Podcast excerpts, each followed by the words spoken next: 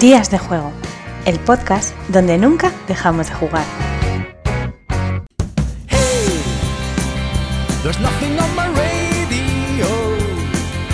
Hola a todos y bienvenidos al programa número 120 de Días de Juego.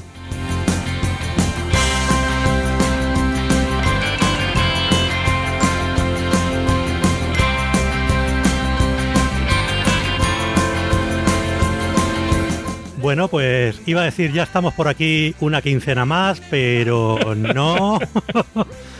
no, porque dijimos que no íbamos a descansar en verano, pero han pasado muchas cosas, cosas nazis, y, no ha podido ser. No ha podido ser, así que nada. Eh, casi dos meses hemos tardado, pedimos disculpas. No, de hecho, de hecho yo he descansado en verano. He descansado del podcast, pero he estado trabajando como un loco. ah, no, no sé pedimos disculpas a nuestra distinguida audiencia, que los hemos engañado. Les dijimos que íbamos a currar en verano y no, hemos currado, pero de otras cosas. No, no de podcasters. Así que nada, Pedro, ¿cómo estamos? ¿Qué tal te ha ido en verano? Pues nada, muy rutinario. Pues igual que el resto de tal, hubo unos días que me he escapado, pero solo me he escapado cuatro días, yo creo. Eh, y ya está, porque había mucha faena que hacer y mucha historia. Y. Hombre, ha habido novedades en Looping Games. No sé si, ya las comento por aquí. Ya ponme, ponme música de sección de looping. Eh, sí, ah, no, sí. Ah, que, al final se ha convertido que no tenemos en el, eso. en el podcast oficial de Looping Game. Y no, y no me pagan patrocinio ni nada. Bueno, no, pero bueno, no, comentar a la gente que, que me sigue por aquí que, que, César y Víctor, nuestros dos socios, se fueron de la empresa de buena forma, simplemente no tenían tiempo para poder dedicarle a la empresa. Víctor se aficiona ahora mucho al rol y le interesa más el rol que los juegos de mesa. Y César es que ya virtualmente no, no, da, no le daba la vida, tenía mucho curro y ya él ha dicho, mira, yo quiero estar jugando en mi club a lo que me apetezca, sin tener que preocuparme de si juego un proto, juego un no sé qué, y, estas cajas hay que venderlas. Así que nada, oye, pues después de estar hablando con ellos y tal, llegamos a un acuerdo y les compré su parte de la empresa. Y de momento estamos, eh, pero apoyo, otra vez, como, como en los orígenes, un regreso al inicio. Pues y, claro, fue, todo, un asunto así que hemos tardado varios meses porque en un principio llegó la pandemia en medio, entonces paralizó un poco las negociaciones y él está charlando y el tal tal. Yo les quiero agradecer aquí a Victoria César que me lo pusieron muy fácil, o sea, pues ha sido ha sido luego una, una, transición muy buena y me han estado ayudando mucho con mis nuevas herramientas, porque claro, Víctor una de las cosas que hacía era encargarse del almacén. Entonces me tienes que ver a mí preparando los primeros pedidos para los distribuidores y tal, gestionando herramientas desconocidas como la, la, la máquina esa del, del, rollo de celo que, que es como una pistola así, que se va haciendo tiras. y todas esas cosas que yo no solía manejar y que, y que estaba yo muy contento sin tener que hacerlo y sin pegarme con las paqueterías de envío rápido y de no sé qué y los líos de pesos y, cosas de estas. Pero bueno, una vez acostumbrado ya, bueno, haciéndome poquito a poquito a, estas la, la parte creativa es muy bonita, lo otro es más Ah, que sí. claro, sí, sí, yo le llamaba a Víctor varias veces y digo, oye, tú te pegabas un curro aquí, ¿eh? Y, y no, y no lo parecía. Pero bueno, bueno, pues nada. Y nada, tuvimos eh, per apoyo que, venga, vamos a cerrar este año con un par de cositas y ya para el próximo año dejamos el 19XX que teníamos preparado para este, que todavía no lo había podido empezar a dibujar, el 1923 Cotton Club de, de nuestro amigo Pau Carlas. Y ya ese lo hemos pasado al año siguiente con otro 19XX que hemos firmado recientemente y que ya anunciaremos. Porque es muy chulo muy chulo. Pues nada, hasta aquí el nodo de Looping Games. Ya está. ¡Uh, qué gusto! Traído a vosotros por, Pedro Soto. A ver cuándo puedo arrimar a Cantabria, que me debes una invitación allí en... Joder, ya te digo. En la... Ay, se me ha olvidado el nombre del sitio. La favorita, ¿no? La, ¿cómo se llama? la conveniente. La conveniente, la conveniente. La conveniente, la conveniente. Gran, sitio, de verdad. le han puesto ahora unas, le han puesto unos paneles para separar las colas que se producían para poder entrar y tal, para cenar unos paneles ahí antivíricos o algo. Estamos todos así. Pues sí, la conveniente tampoco patrocina este podcast, pero la nombramos porque nos encanta cómo se come ahí. Muy bien. Pues nada, y bueno, hoy hemos engañado a otra persona para que se nos una, porque en un principio pues la, la íbamos a entrevistar por un motivo que veréis luego, pero ya que está por aquí, le hemos dicho pues quédate el programa completo, ¿no? ¿Qué más da? ¿Qué, qué tienes que hacer mejor esta tarde? Y tenemos con nosotros a Cris Valera. Muy buenas, Cris.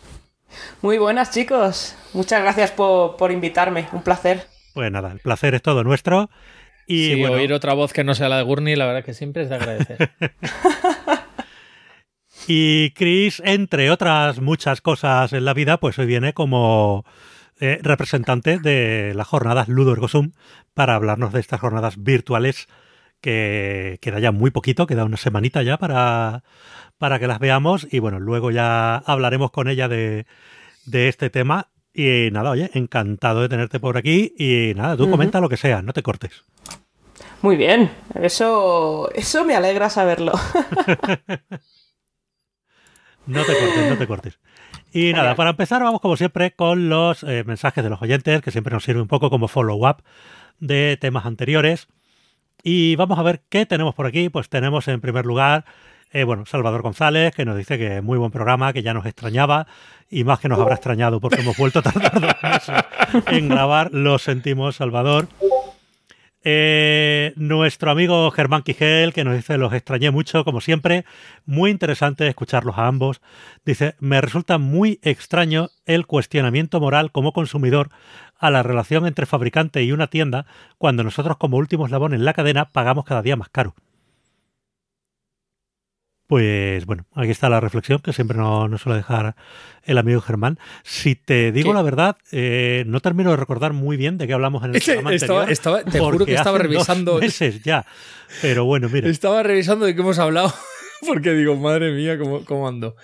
Vale, eh, sí, hablamos basándonos en el artículo aquel de del amigo Steve Meyer eh, sobre sobre bueno las ventajas y desventajas de la madera y el plástico de la fabricación es verdad, de componentes sí, sí, y demás y luego de ahí derivamos ya en, bueno, en más cosas sobre producción de, la, de las que hablamos en fin, se me había olvidado por un momento, ¿eh? eh y mira, mira que lo miré eh, esta mañana, pero de esta mañana hasta ahora ya se me había olvidado.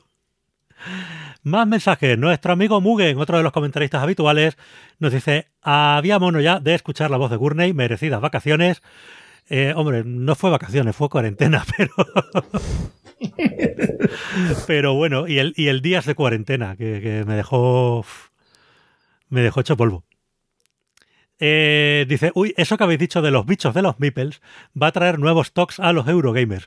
Ya tenemos negocio comercializando fumigadores de Meeples personalizadas para cada juego. Bueno, eso fue de un tema, recordamos que mencionamos de, de que, bueno, a veces se usan maderas certificadas que han sido eh, desparasitadas, fumigadas, fumigadas o como se llame eso. Sí, que Steinmeyer eh, había tenido un problema en Australia con algo de, sí, con algo de eso porque no tenía un certificado de que la madera había sido eh, fumigada y demás. Porque Australia, pues bueno, si, si veis los documentales esos de, de cómo era, de control de fronteras o algo así, pues ya sabéis que en Australia las cosas son muy duras.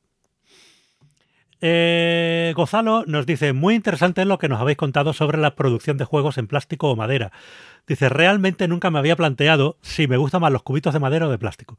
En el mundo del rol, una de las cosas que hace tiempo que me preocupa es que en juegos de poca tirada, quien lo quiere lo suele pillar en crowdfunding, por lo que el número de compradores que le queda a las tiendas es mínimo. Eh, consecuencia, las tiendas, fuera de los grandes títulos, tienen pocos juegos de rol. En fin, me alegra que haya vuelto Días de Juego en su formato tradicional.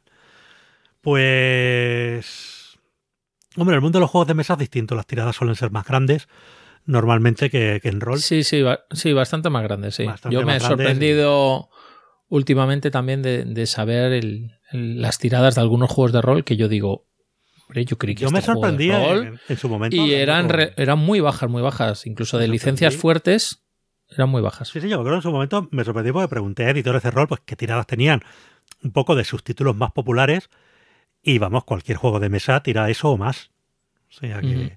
y hablo de cualquiera ya si te vas a los superventas pff, las cifras se disparan pero bueno Así sí. que es de agradecer a las editoriales de rol de verdad su labor, porque, ostras, hacer un juego de rol lleva mucho tiempo, eh, mucho curro de redacción, de maquetación, de ilustraciones, de tal, de mal, para luego las tiradas tan pequeñas que hay. Vamos, baratos me parecen. Baratos me parecen. Eh, bueno, Chris, tú que controlas un poquito más de rol, creo. ¿Qué, qué opinión te merece esto? Pues la verdad es que tenéis toda la razón. Es decir, eh, yo también me sorprendí la diferencia en tiradas entre juegos de mesa y, el juego de rol. Y la verdad es que el rol de mesa en sí no deja de ser un nicho dentro de. Yo lo considero como un nicho dentro de los juegos de mesa.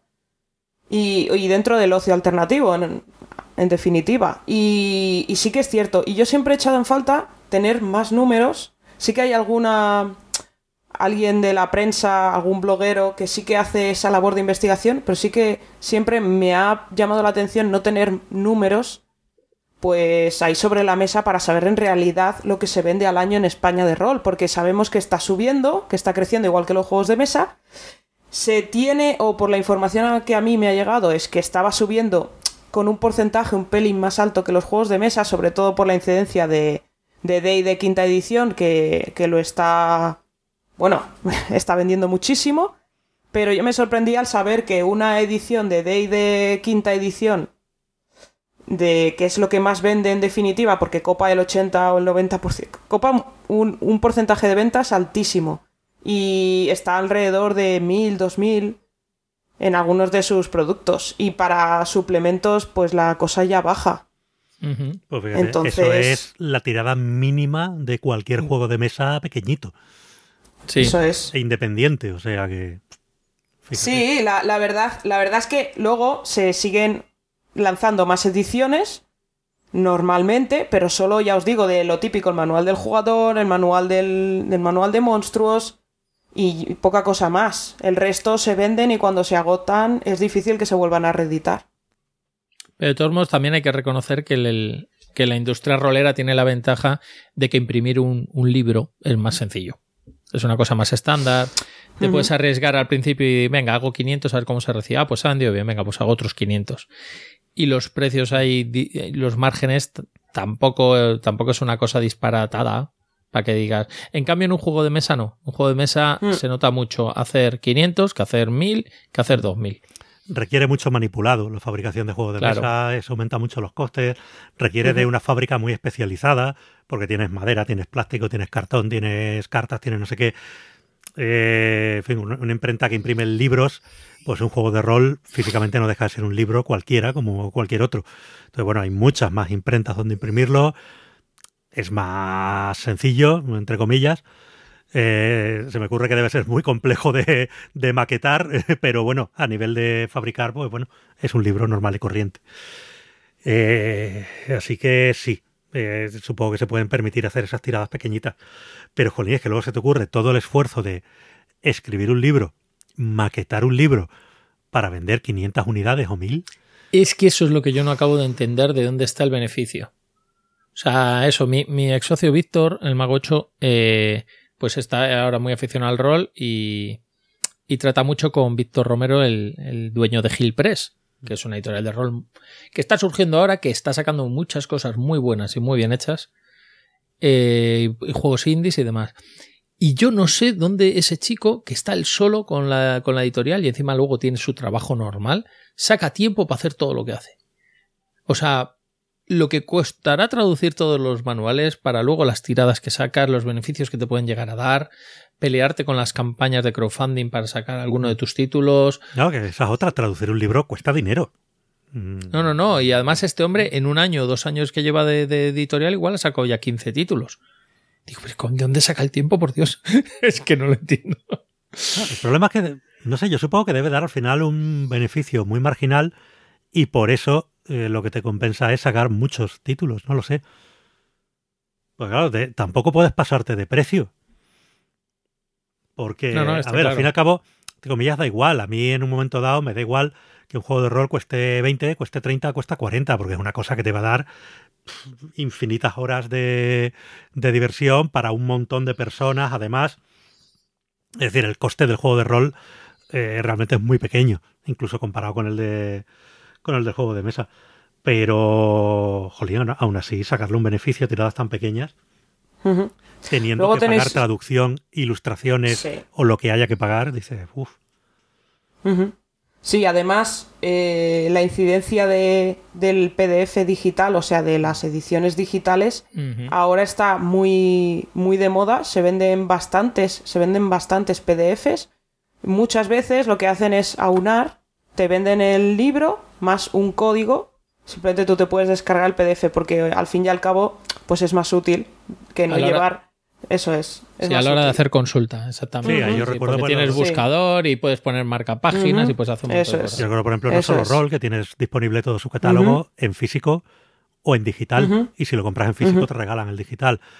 Entonces, pues bueno, y enti- entiendo también que para, lo- para los máster y tal, es mucho más cómodo tenerlo en la tablet, en digital, para hacer búsquedas y demás. Debe ser, eh, asumo que debe ser mucho más cómodo que, que el libro físico. Sí, hay de, hay de todo. Hay de la vieja escuela, que prefieren papel, y hay los de que prefieren en digital. El papel da más gustico, no vamos a decir que no, Sí, sí, sí. sí. pero entiendo que debe ser más cómoda la tablet. Sí, yo por ejemplo, como coleccionismo, pues sí, que sí que colecciono unos cuantos. Tengo unos cuantos aquí en casa y, y la verdad es que de vez en cuando los coges, los lees, los pasas las páginas. Eso es, eso es un placer. Sí. No, yo, yo en ocasiones he comprado juegos de rol solo por leer, porque me molaba el tema y solo por leer la, la ambientación temática. Claro, Eh, yo, yo hace pero- tiempo que no juego al rol, pero aquí tengo el ratas en las paredes, me metí en el Berkami de cabeza. Y por el rollo chulo idea y tal. Y tengo por llegar también de Hill Press el Kids on Bikes, creo que son, chicos en bicis, que es ese juego de rol donde los... Así, rollo de que los jugadores son chavales de Stranger Things, como quien dices, en un pueblo raro donde ocurren cosas, pues Como era aquella película de Nicole Kidman de Jovenzuela, Los bicivoladores. los ¿era? bicivoladores, sí, sí. Sí, sí, sí, sí. Pues eso, y me he metido en esas cosas simplemente porque me parecía un buen precio y me parecía un buen producto el que me vendían y para leer de vez en cuando, pues, pero sin intención en un principio de jugar. Aunque vete a saber, igual un día me pilla el gusanillo y yo, oye, yo dirigía mis partidas en mis viejos tiempos. Y sobre todo también me interesa un poco analizar que han cambiado mucho las formas de hacer juegos. Las 500.000 tablas que manejábamos lo- los roleros viejos comparado con la narrativa de ahora. Yo siempre he dicho que tengo mucho interés en meterme en el rol moderno, o más que en el rol, en estos juegos que están a caballo, un poco entre el juego de rol y el juego meramente narrativo, Porque a mí me interesa mucho más la parte narrativa que la de eh, tirar dados y dar espadazos. Y eh, además, por ejemplo, el tema fantástico no es el que más me interesa, y sin embargo, juegos de rol con temas chulísimos y, y apasionantes. Sí, sí. Y tengo ganas, tengo ganas de meterme un poco en eso, pero al final, pues nunca tienes tiempo. Incluso en mi club hay, hay grupos de, de rol y tal. Y a ver si un día me, me meto en algo. Lo que pasa es que no quiero meterme en una campaña, quiero meterme en esto, en one shot, Claro. en juegos narrativos, en una cosa así más de. Yo te recomiendo, Paco, ¿Mm? que te recomiendo el juego Pasión de las Pasiones. Madre de ¿Ese Dios. era, el de, ese era el de las telenovelas? Sí, Oh, ese me encantaría. Ese me encantaría. o sea, ese es narrativo puro, ¿eh? No se tiran dados. Y es, tú encarnas el personaje de una telenovela. Oh, Eso tiene que estar quiero guay. hacer amor obsoleto, la que salía en Airbag. Con Javier Bardem allí. Madre mía. Pues sí. Ay, eso tiene que ser muy divertido de ver. Sí, Ay. sí, sí. Yo, yo he, he podido presenciar un, un, un- capturar cinco minutos de una partida en unas jornadas y la verdad es que los jugadores lo- se lo estaban pasando en grande y yo estaba desde fuera diciendo, es que esto es para grabarlo. Poner el acento de galán venezolano y tal, vamos. Eso es. Eso no tiene precio. Sí, sí. En fin. Oye, pues mira, ese al- si echamos un video. Jolín, Chris, montame una partida un día, yo me apunto. Ya me gustaría sacar tiempo, que yo también he estado haciendo muchas cosas. Sí, sí, sí, sí. Lo sé, lo sé. Sí. Eh, bueno, seguimos, venga, más comentarios, quedan poquitos. Eh, Dejar que nos dice, buenas, me alegro de volveros a escuchar. Muy interesantes esos puntos de vista a la hora de publicar y distribuir un juego de mesa y sus tejemanejes. De Homoludicus solo puedo hablar bien de la tienda física que tenían y de su propietario. Son de esas rara avis que gratamente te encuentras en estos mundillos. Eh, bueno, Homoludicus tuvo varias tiendas físicas, no sabemos aquí el amigo de Jarque cuál, cuál es la que conoció. Hombre, la, la primera fue la de Granollers. La original era ahí- Granollers, pero hubo una, no sé si fue en Sabadell, pudo ser, Sí, sí, que sí. había otra, y luego la de Castellón, la de Valencia, y creo que llegaron a abrir en Salamanca. Sí, pero luego han ido cerrando y se ha quedado Moludicus Castellón, que es la que lleva Diego Ibáñez, Sí, Chemu. Eh, Homolúdicos Eh, Granollers sigue existiendo y Valencia. Sí, se sigue llamando Homolúdicos también. Homolúdicos Valencia sí sigue estando también. Y ya está, yo creo que cerraron Salamanca y Sabadell. Sí, o, ca- o cambiarían de nombre a lo mejor cuando desapareció O Homolúdicos. cambiaría de nombre. No sé si había una en Gerona, pero bueno, no sé, no me acuerdo. Bueno, pues eso. Eh, Dice eso, que el propietario era de esa rara avis que gratamente te encuentras en estos mundillos. Un tipo que respira el juego. Dice, sobre el rollo ludópata de estos días, dice, he podido jugar al Drastosaurus con la familia, muy divertido y sencillote para explicarlo a los peques. Dice, bueno, al principio hacíamos una versión más sencilla para no tosigarlos, pero ahora ya juegan a la versión completa. Dice, con los amigos he podido jugar al SIA con expansiones, porque sí, es un juego que parece que no nos cansamos nunca de jugar por la variedad de opciones y maneras de jugar. A ver, estos juegos tipo sandbox molan. Te pueden salir a lo mejor partidas un poco más eh, desafortunadas o aburridas que otras, pero en general mola. Y a mí que me gusta la ciencia ficción, pues oye, eso de coger mi nave y, e ir por ahí por el espacio, pues yo, vamos, me apunto de cabeza. Además decían que la expansión corregía el problema del SIA, el efecto ese bola de nieve de si te salía un planeta que te daba un recurso cerca de un planeta que te pedía ese recurso o algo así. Sí, bueno, eso ya había reglas caseras, pero sí creo que lo arreglaron con la expansión. Dice, bueno, en estos momentos sigo esperando juegos rarunos que me tienen que llegar desde Kickstarter. Dice Dungeon Party, una mezcla del juego duro y Dungeon Crawler para jugar con unas cervezas. Dice Tale from the Loop.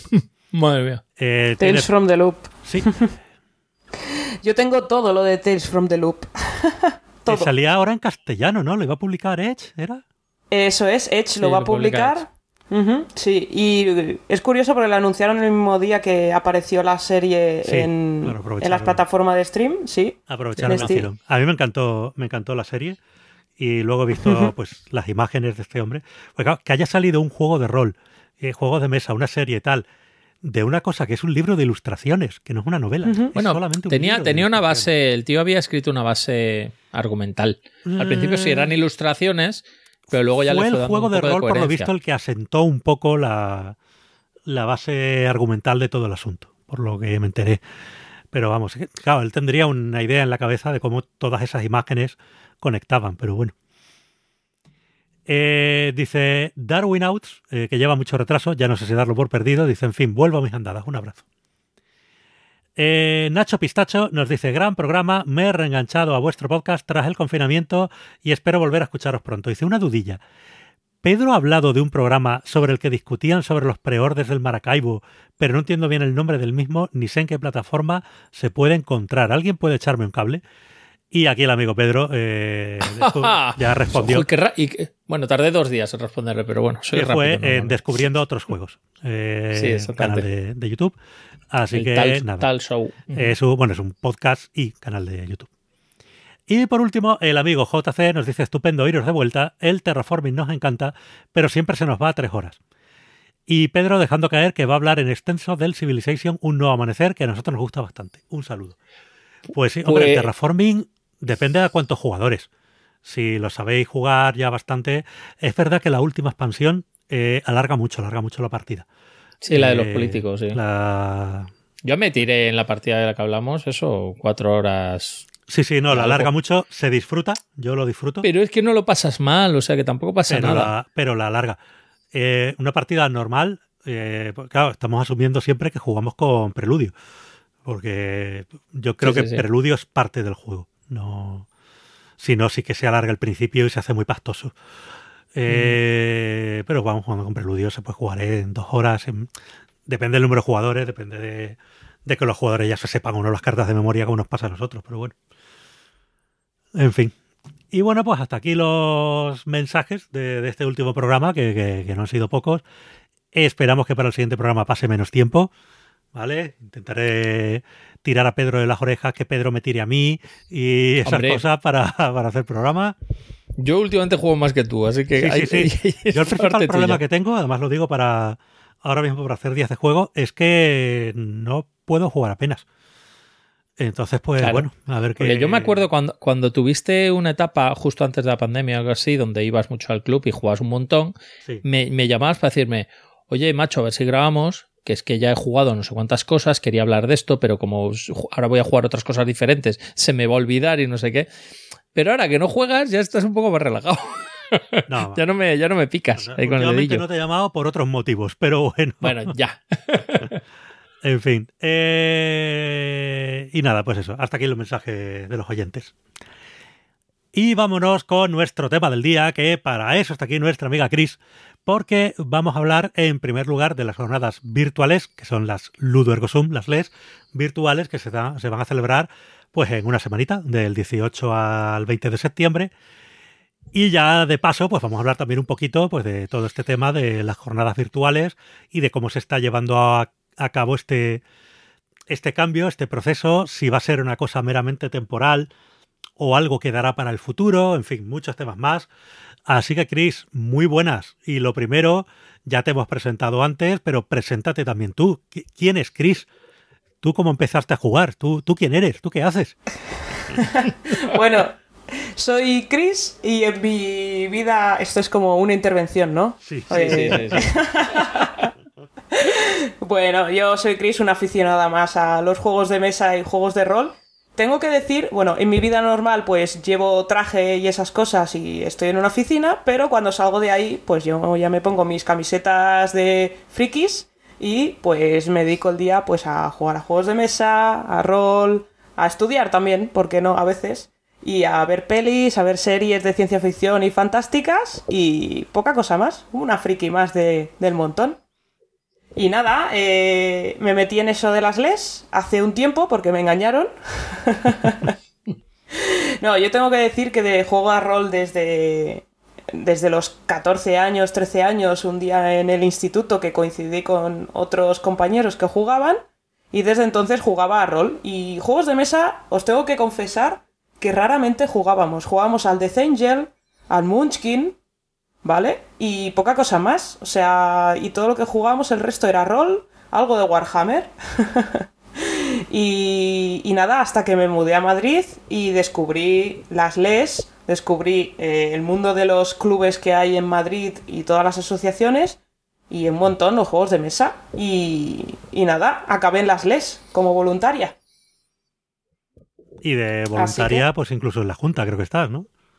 Sí, sí, sí. Al final acabé metiéndome hasta. hasta en la organización en sí de las jornadas. Empecé de camiseta naranja, la verdad. Me gusta. Me gusta meterme en estos líos, ¿eh? ¿Por qué no, por qué no admitirlo? Al que le gusta meterse, pues de vez en cuando en un evento que ayude un poco a la industria y que. y que haga un poco de promoción del sector, que nos viene bien a todos, pues dije, bueno, voy a aportar mi granito de arena. Y bueno, de repente.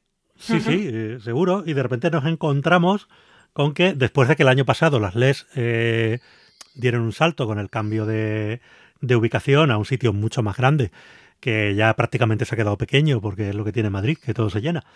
Y, y tal, y de repente nos encontramos, pues bueno, con la pandemia y todo lo demás. Y claro, ahora mismo, pues montar unas jornadas parece una cosa como que un poco imposible. Y claro, ¿qué, pasa con esto? Dice, claro, ¿qué pasa? Se dejan de montar las jornadas, se abandona durante un año, esperemos que sea solo un año, de verdad. Pero claro, ¿qué, hacemos? ¿Dejamos que, que la, la, marca, entre comillas, muera? Pues no estamos aquí hablando de un tema de eh, marketing tradicional, porque son unas jornadas, ya hemos dicho, solidarias, lo hemos comentado en muchas ocasiones, o sea, no, no son unas jornadas donde se cobre entrada ni se gane nada. Pero bueno, está bien que la gente se siga acordando de que esto existe y siga participando todos los años. Entonces, bueno, tomáis la decisión de, de montar este sarao de las virtuales. Comentar un poco qué son las virtuales, qué vamos a poder ver ahí. Pues las virtuales, como bien has dicho, se celebrarán del 18 al 20 de septiembre. Obviamente serán completamente virtuales. Lo podréis asistir a las jornadas desde casa. Y hemos preparado, digamos, dos grandes bloques de actividades, por así decirlo. El primer bloque va a estar centrado en una serie de emisiones, ¿vale? Que vamos a, que vamos a emitir en directo en varios canales a la vez. Es decir, eh, nosotros sabiendo el tamaño que tenían nuestras jornadas, eh, el tamaño de patrocinadores, em, lo grande que es la industria, y el sector eh, ahora mismo en España, lo fuerte que es, nosotros sabíamos que con un canal único iba a ser difícil poder dar cabida a todas las editoriales. Nosotros al fin y al cabo lo que queremos es difundir el ocio alternativo con fines solidarios. Con lo cual eh, decidimos emitir además en tres canales a la vez. Eh, tenemos una parrilla que vamos a publicar en breve, que la hemos estado cerrando hasta hace nada, hasta hace unas horas. Hemos cerrado la parrilla, tenemos que publicarla y va a haber espacios de una hora, hemos dado espacios de una hora o de tres horas para juegos de mesa, demostraciones, prototipos, eh, novedades exclusivas, rol online, un poco de todo. Hemos dado cabida a todas las todas las editoriales que se han mostrado que se han mostrado y con interés y que querían ofrecer y enseñar sus productos. Y, todas las actividades que se hacían en las LES. Porque no olvidemos que aunque aquí tratamos principalmente de juegos de mesa, en las LES había juegos de mesa, había juegos de rol, había miniaturas, había de todo, vamos. Eso es. También tendremos charlas durante el evento eh, y algún taller. Y luego, eso sería como parte, digamos, el primer bloque. El primer bloque va, va, va a constar de uno, tres canales de Twitch que van a estar emitiendo simultáneamente. ¿Vale? Y luego, por otro lado, va a haber otro gran bloque de actividades que son actividades, digamos, fuera de parrilla, fuera de emisión, que nosotros estamos gestionando completamente. Ahora mismo tenemos el periodo de inscripción abierto de actividades y están entrando tanto presentaciones de juegos de mesa por Tabletop o Tabletopía, como prototipos. La gente de la asociación de, Ludo también está entrando y están, han propuesto un montón de actividades de testeo de sus protos. Y también rol online. Y todas esas actividades se van a hacer, digamos, no se van a enseñar, digamos, por el canal de Twitch, pero sí que la gente podrá participar activamente a través de, pues bueno, de las redes o de las plataformas que definan los organizadores de esas actividades. Entonces, ¿cómo vamos a unir, digamos, todo esto? Vamos a unirlo con una comunidad de, de, Discord que vamos a publicar en breve para que todo el mundo pueda entrar ahí y pueda, digamos, como acceder a las jornadas en, ese, en esa comunidad de Discord. Podrá moverse entre las mesas y podrá asistir, por ejemplo, si te apuntas a una actividad, podrás sentarte en esa mesa, virtualmente hablando, y te sentarás a jugar con el director de juego. Eso es un poco, digamos, los dos grandes bloques. Pues eh, la verdad es que suena bastante ambicioso, y de hecho de lo más ambicioso que he visto eh, de este tipo, porque hasta ahora todo lo que hemos visto en jornadas virtuales básicamente se ha basado en presentación de producto y, poco más. Que, bueno, puede ser muy interesante a lo mejor para los más jugones, pero claro, para el público más generalista, pues bueno, mm, ni, ni fu ni fa a lo mejor. No lo sé. Claro. Entonces... en eso tienes razón, sí. En eso tienes razón. Es decir, no sabemos el nivel de, digamos, de, de asistencia que vamos a tener. Los sí, pero claro, la gente que asistía a las LES e iban allí porque querían jugar su partida de rol, porque querían jugar sus partidas de juegos de mesa o que les hicieran una demo o lo que sea, pues va a tener también la posibilidad de jugar virtualmente. Eh, a ver, mola más tirar los dados en físico, pero oye, si no se puede, pues ahí está el tabletop o lo que sea que, que mola. Esa es, un poco la idea. Lo único que queríamos era aportar. Sabíamos que la situación, o sea, tenemos la suerte de que dentro de la organización había gente pues que profesionalmente se tenía conocimientos de todo esto y ya desde el primer momento nos dijeron que bueno, que, esto podía ir para largo. Eh, nosotros del ayuntamiento estuvimos esperando hasta último momento para ver si teníamos noticias porque íbamos a seguir en la misma localización y ya lo teníamos casi todo cerrado y solo faltaba la firma. Pero claro, todo se paró y una vez llegados a ese punto pues dijimos, ¿qué hacemos? No hacemos nada eh, montamos algo virtual. Yo tengo la suerte de que personalmente, tanto yo como algún otro miembro de la organización, habíamos asistido a algunas jornadas virtuales o que estamos bastante familiarizados con el tema de, por ejemplo, el rol online, que sabemos que es muy potente. Y le veíamos futuro, le veíamos potencial y veíamos que podíamos, pues, organizar algo. Así que nos lanzamos a la piscina. pues sí, y además lo, lo que tú dices, el problema que tenemos es que montar algo así no es trivial. Mucha gente puede pensar que, que, bueno, simplemente enciendes una cámara, te pones y tal. Pero no, de verdad, esto a nivel técnico tiene, tiene su dificultad montar algo de, de este tamaño. Y claro, estamos hablando que una empresa pues siempre puede contratar profesionales que lo hagan, pero aquí estamos hablando de, de unas jornadas solidarias donde eh, todo el personal siempre ha sido voluntario. Entonces, claro, ahora aquí necesitas de repente voluntarios que además tengan un alto nivel tecnológico y, sepan montar una cosa así. ¿Cómo os las habéis apañado? O sea, ¿habéis encontrado muchos o os ha costado o, cómo? Pues teniendo en cuenta que tuvimos, bueno, hemos tenido poco tiempo para organizarlo todo, eh, tuvimos una respuesta muy buena es decir, había gente que vio la oportunidad porque por, por sus conocimientos o por su, por su forma, de, por su forma de, de hacer el ocio, digamos, pues eran más virtuales y tuvimos la suerte, por un lado, y hemos tenido la suerte de que contamos con una serie de voluntarios nuevos que, que, se han ofrecido y que nos están ayudando muchísimo y están aportando muchísimo a la organización, sobre todo, ya os digo, en lo que mencionábamos, tema de emisiones, de retransmisiones de, del tema informático, de inscripciones, etcétera, etcétera. Y por otro lado, pues hubo gente que dijo, mira, yo es que el tema este virtual me queda un poco grande, pues yo este año os apoyaré durante las jornadas, pero eh, bueno, no pasa nada, me retiro un poco y, ya continuaré el año que viene. Y bueno, eso es un poco lo que ha pasado. Ha habido como un cambio de a un movimiento de gente, de voluntarios, pero bueno, lo hemos, estamos trabajando muy bien toda la gente que ha entrado nueva ha respondido. Eh, ha respondido muy bien porque al final es lo único que compartimos es el buen rollo y, la pasión por, por, los juegos de mesa, los juegos de rol. Y así hemos tirado hacia adelante.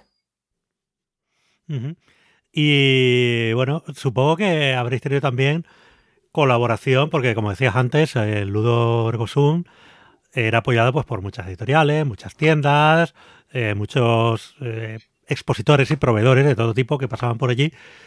¿Qué apoyo habéis tenido de ellos para hacer algo virtual?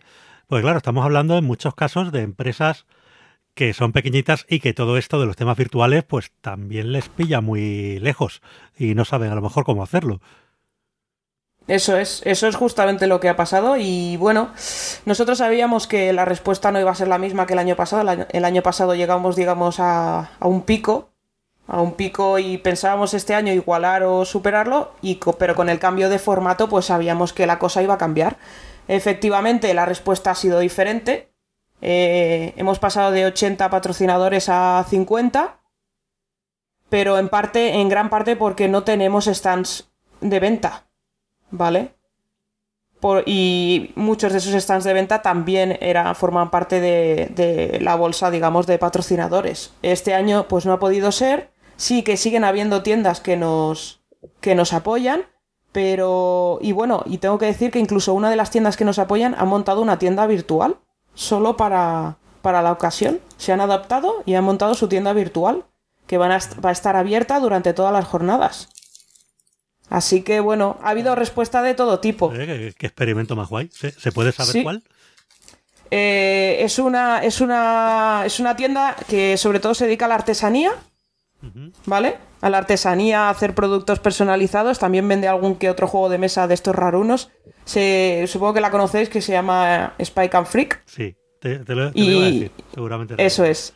Ha, publicado hoy, han publicado todo, digamos, su, su stand virtual que va a estar abierto durante todas las jornadas, aparte de que van a tener, van a hacer algún taller de eh, algún taller de manualidades, etcétera, etcétera. O sea, ha habido respuestas variadas. Es decir, al final tenemos que entender que no todo el mundo está familiarizado con esto y claro, las editoriales pequeñas pues lo que pasaba es que me decían, claro, es que si no puedo, no tengo medios, no sé cómo hacerlo, no tengo suficientes productos como para como para estar ahí eh, y poder coger un hueco, un hueco en parrilla durante una hora.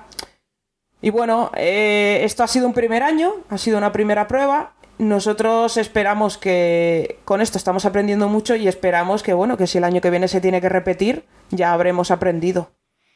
Pues sí, yo además creo que, que estos formatos, eh, si bien se están haciendo un poco de manera experimental y por la necesidad del momento, eh, yo creo que tienen su utilidad. Y yo no sé vosotros, pero si el año que viene hay suerte, volvemos a la normalidad, se vuelven a celebrar unas Ludwig normales, eh, ¿descartáis hacer simultáneamente esto también? Mm, no, no lo descartamos. No lo descartamos. sería interesante. Pues claro, además se podría hacer desde las propias jornadas. Mucho más fácil también para las editoriales, que ya no tienen que, eh, digamos, encargarse ellos de producir sus vídeos ni nada. Eh, ya la, propia organización se encargaría, pero no sé, me parecería una idea estupenda hacer, hacer algo así. Sobre todo también pensando, porque claro, eh, yo qué sé, pues el que vive aquí en Madrid, pues bueno, tiene alguna jornada. El que vive en Barcelona, pues tiene un montón de jornadas que se celebran por allí, pero hay gente que, que no tiene ninguna jornadas cerca a lo largo del año, que solo tiene unas. Y oye, simplemente el poder ver eh, todos esos productos que se presentan en jornadas y demás, eh, seguro que es un aliciente, vamos, y seguro que, tiene su, su, público. Eso es, o sea... Yo soy, yo soy de esos. que nunca he ido a las LES, nunca, y siempre me ha dado rabia. Y, y vamos, me, hubiera encantado poder estar viendo siempre lo que ha ocurrido allí y no tener que esperar a que acabe para que la gente vaya soltando información y todo eso. Pues Pedro, ya sabes, estás más que invitado, ¿eh? Sí, no, no, no, sí. Joder, si me lo ha dicho Paco 1500 veces. Me ha dicho, tienes que bajar. Y yo que sí, que sí, pero bueno, tengo que bajar con alguna justificación. Tengo que bajar cuando tengamos algún juego que enseñar o cuando tengamos algo que contar y siempre nos coincidía que estábamos muy liados. O simplemente hacer demos de lo que ya tienes. Ten en cuenta que mucha de la gente que pasa por LES no es el público eh, jugón que lo controla todo y demás. También pasa mucho público mucho más casual. Y que van allí, se sientan en las editoriales normalmente pues reservan 5, 6, 7 mesas las que pueda cada una, hacen demos y hay mucha gente allí que, está probando juegos que a lo mejor salieron hace un año. que sí, que sí. Lo que pasa es que en aquel, claro, en aquel momento era una cosa de que si mis socios no podían bajar conmigo y tal, digo, bueno, no, tampoco voy a ir solo. Entonces no. Sabes que yo muchos líos, muchos líos. No pongas excusas. pues, pues lo cierto que es cierto que tenemos nuevos patrocinadores este año que nunca habían estado con nosotros y son, por ejemplo, de fuera de Madrid. Son de Barcelona, de, de, de sitios bastante lejanos que por lo que fuera no podían acudir y este año, mira, han dicho, este año sí, vamos a apoyar, que vemos que tenemos la oportunidad. Y lo que es lo que nos ha pasado. De hecho, tenemos actividades de directores que son de... Que, que, no tienen oportunidad de venir a Madrid, que nunca han venido a las LES. Nos están, están dando de alta actividades directores que nunca habían venido a las LES. Así que estamos muy contentos con ese punto, porque al final es una oportunidad de llegar a más territorio porque al final no tienes fronteras con esto. Efectivamente. Y, y además eso, pues, o sea, por, pensar, se puede pensar incluso en la audiencia latinoamericana, en fin. Eh, solo mientras hablemos el mismo idioma, no, hay, no hay mucho límite, la verdad. Eh, pues no sé, entonces para el año que viene, ¿tú te aventurarías a decir que además de las leyes físicas habrá virtuales? No, no, no, no, no. He dicho que. Pero te gusta, te gusta conseguir respuestas ahí comprometedoras, ¿eh? Sí, sí, sí, ahí tirando, tirando. Eh, no, no, lo sé, ya lo veremos. Es decir, todo depende ya, como bien has dicho, como somos voluntarios, pues todo depende de si tenemos material, si tenemos voluntarios con los conocimientos adecuados y suficiente mano de obra, digamos. Por... Y un espacio donde poder, por ejemplo, grabar porque como has dicho, como bien has dicho, la nave ya se nos quedó pequeña el año pasado. Pero la a nave ver tiene un auditorio estupendo y muy bien equipado. Eso es. Es maravilloso. Es, y muy bien verdad. Da gusto. Es, es verdad, es verdad. Está nuevecito, es que olía a nuevo cuando nosotros llegamos. Sí, sí, sí, sí. ya te digo, se nota que el auditorio no le han dado demasiado uso y es estupendo. Y además está tecnológicamente ese auditorio está muy bien equipado, muy todo es material. A ver, la nave la abrieron hace ¿cuántos? ¿Tres años? Sí, más o menos, aproximadamente tres, cuatro más, ¿no? O sea, todo es nuevo, está muy bien. La verdad es que mola un montón el sitio. Y además son muy chulos estos sitios, eh, como hicieron con Fabra Coats en Barcelona y tal, que, bueno, estas naves industriales acondicionadas para, para eventos y demás, pero que no han perdido eh, su arquitectura original eh, e incluso quedan dentro muchos recuerdos de lo que fueron, como esa pasarela flotante que hay allí en, en la nave y, demás. Y me, me, encantan, me encantan estos sitios. Me parecen chulísimos. El espacio de tabacalera, cosas así. Estas antiguas fábricas molan un montón por dentro.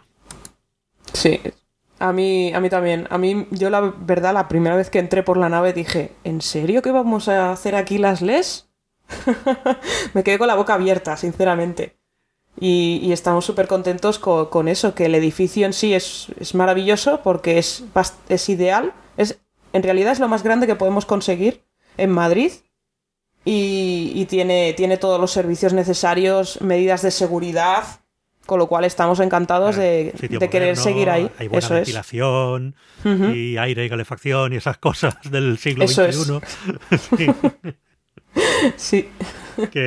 porque las leyes, a ver, para la gente que, nos escuche, se podía imaginar a lo mejor que las leyes siendo en Madrid eran jornadas gigantescas y demás, pero desgraciadamente en Madrid no teníamos unas jornadas gigantescas, las leyes eran unas jornadas hechas por voluntarios eh, claro, no podíamos irnos al... Bueno, no sé, me estoy incluyendo, no sé por qué, yo solo fui voluntario un par de años, pero...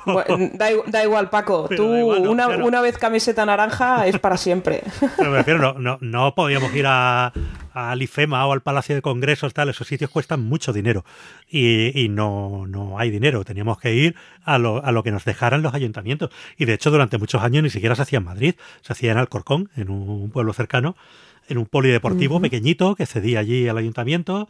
Luego nos cedieron otro en Madrid, en Aluche. Eh, Pero claro, seguía sin ser suficiente, porque Madrid es muy grande, hay mucha gente y da igual el espacio que pongas, se va a llenar, sobre todo si es gratis. Entonces había un problema y ya con la nave, pues veías que estaba lleno, pero decías, bueno, se puede entrar, se puede andar, ¿vale? No, no era como las leyes que, que llegaba un momento en que tenías que no dejar pasar a la gente porque se había completado el aforo, demás, en, en los polideportivos y además un espacio mucho mejor acondicionado. La verdad que fue todo un salto lo de lo del año pasado y bueno, esperemos que el ayuntamiento siga aportándose y, y cediendo la nave, por lo menos, y de ahí para arriba.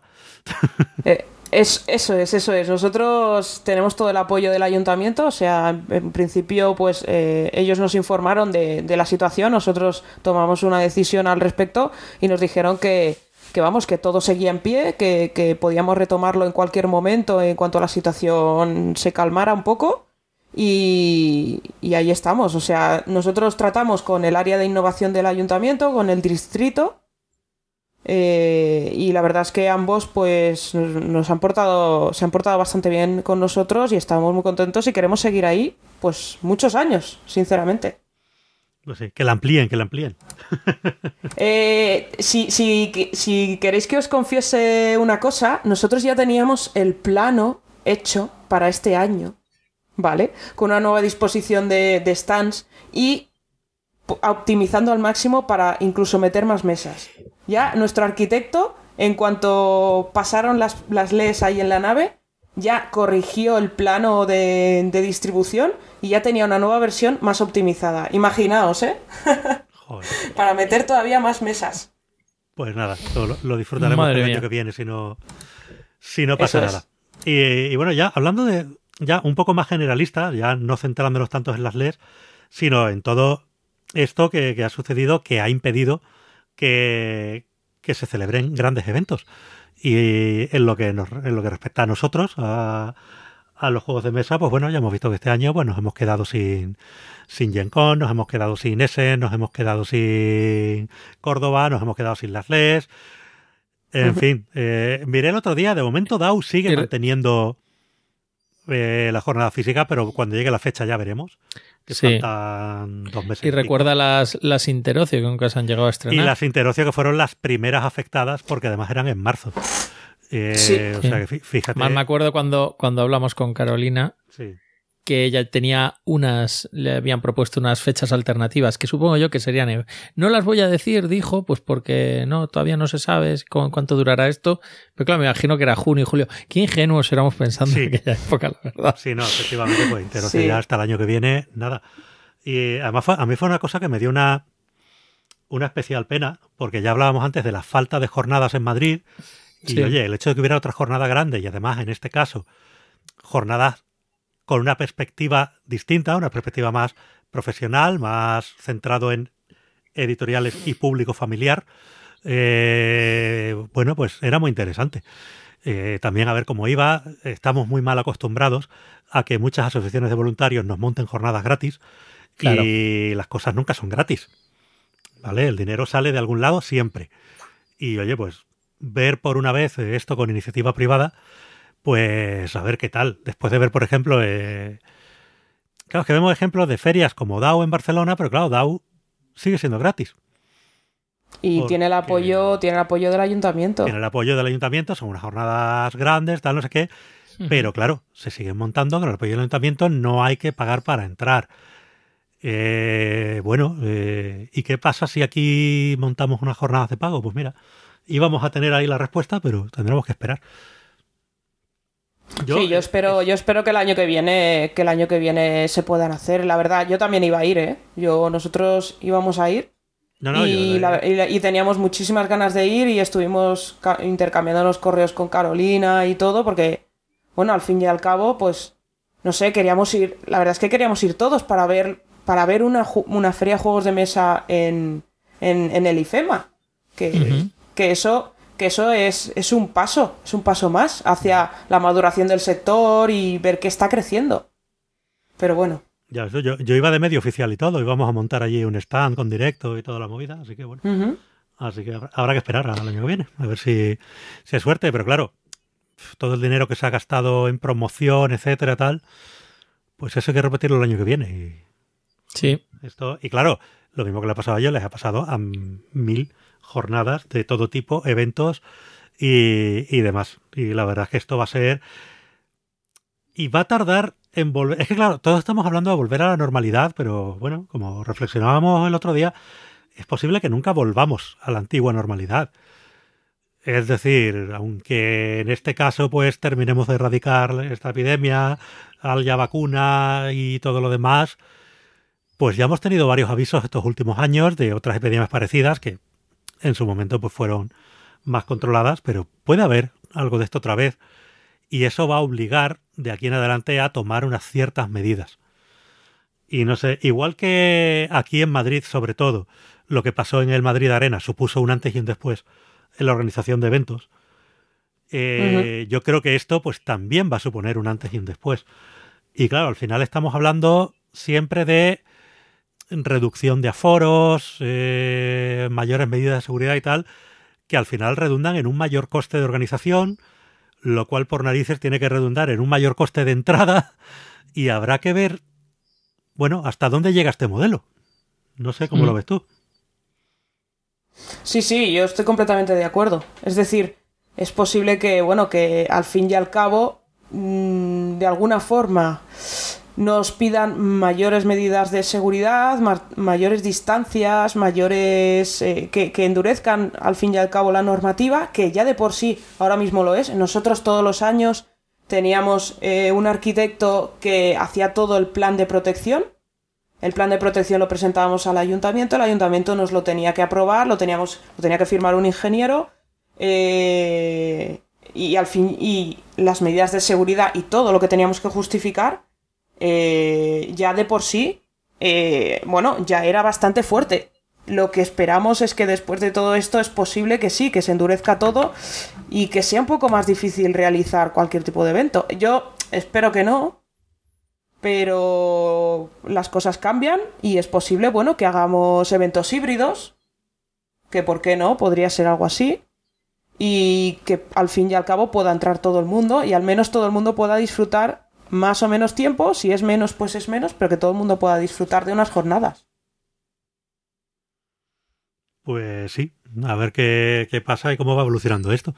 Eh, yo tengo un amigo que ha trabajado muchos años en tema de organización de eventos, jornadas y demás, y me decía que le apostaba muy fuerte por el tema de la realidad virtual. A mí me parece todavía un poco un poco exagerado o un poco lejano, pero bueno, él apostaba muy fuerte por, por ese tema, por la realización de jornadas con tus gafas de red virtual en casa, pues viendo los nuevos productos y, y demás, no sé, más, que nada Yo es que lo, un lo poco lejano sí que me parece, sí. Lo veo un poco innecesario, lo puedes ver en vídeo también. No hace falta, pero bueno. eh, No. Si ahora mismo hay gente que le puede costar gastarse 20 euros o 10 euros, dependiendo de, en el Tabletop Simulator, para poder jugar partidas, como para decirles que se compren unas gafas de Verdad, 400 Estamos de hablando de 200 cara a euros. futuro. Que medio sí, que sí, que sí. No, no, gafas será, será virtual. Pues será una cosa, se abaratarán mucho y. O sea, a mí lo que me sorprende de todo esto, al menos Cristina, de lo tuyo de las, de las leyes virtual, es que siendo una asociación hayáis seguido adelante. O sea, aquí tenemos nosotros a la asociación Minas Tirith, que organiza todas las jornadas en, en diciembre, y ya decidieron hace ya meses que no iba a haber jornadas físicas y se planteaban la posibilidad de hacerlas virtuales. Yo creo que al final no las, no las harán. Pero es que todo esto lo hacen eh, como tienen que pedir una subvención con muchísimos meses de, tiempo atrás, pues claro, ya habían pedido la subvención que la tenían concedida, pero la subvención apenas cubría la mitad de lo que cuesta el trabajo. La otra mitad lo reciben de la tienda que se coloca y de otras actividades. Pero obviamente todo el resto del trabajo es voluntario. Y a mí lo que me sorprende, claro, obviamente, una asociación no se va a enfangar en intentar hacer unas jornadas físicas eh, si encima les van a empezar a exigir más de lo que ya les exigían. O sea, ahora les empezarían a exigir mantenimiento de distancias y un montón de protocolos y un montón de cosas que decir, oye, mira, que yo no cobro por esto, que la asociación lo hace porque es que queremos divulgar el hobby, porque nos gusta y tal. No nos compensa si se nos pone más complicado. Y que vosotros habíais dado ese paso y habéis dicho, no, bueno, aparte de ser unas jornadas eh, vinculadas a una asociación, sí las vamos a hacer virtuales.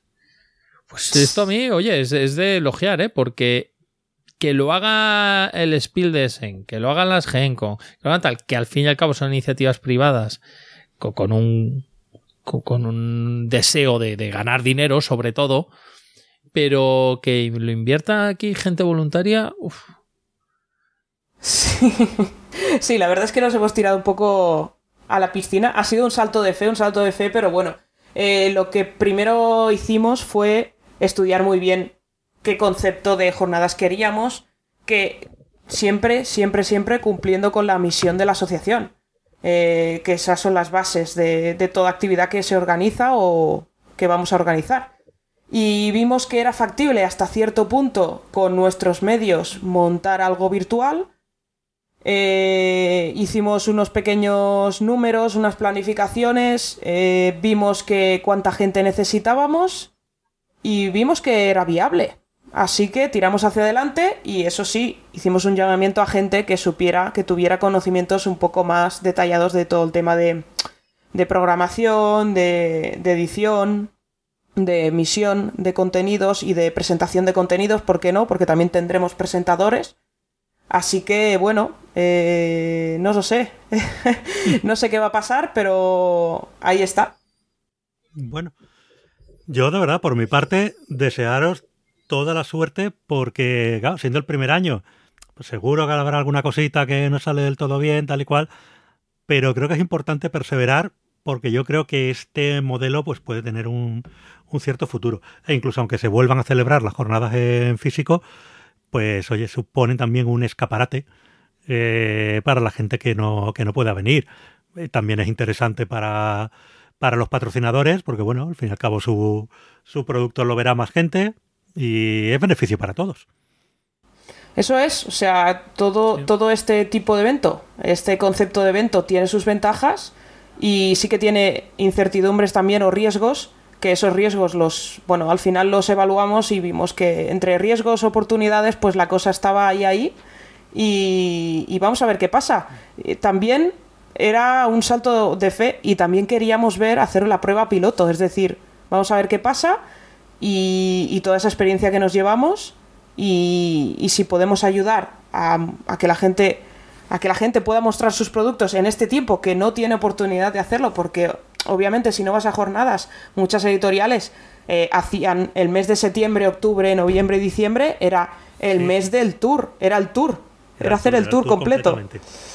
y, y que no tengan, eso es, y que no tengas la posibilidad de hacer toda esa promoción in situ, hablar todo ese networking, que al final todas las editoriales también hablan con otras editoriales, hablan en tiendas durante las jornadas, ese networking tampoco lo tienes en sí.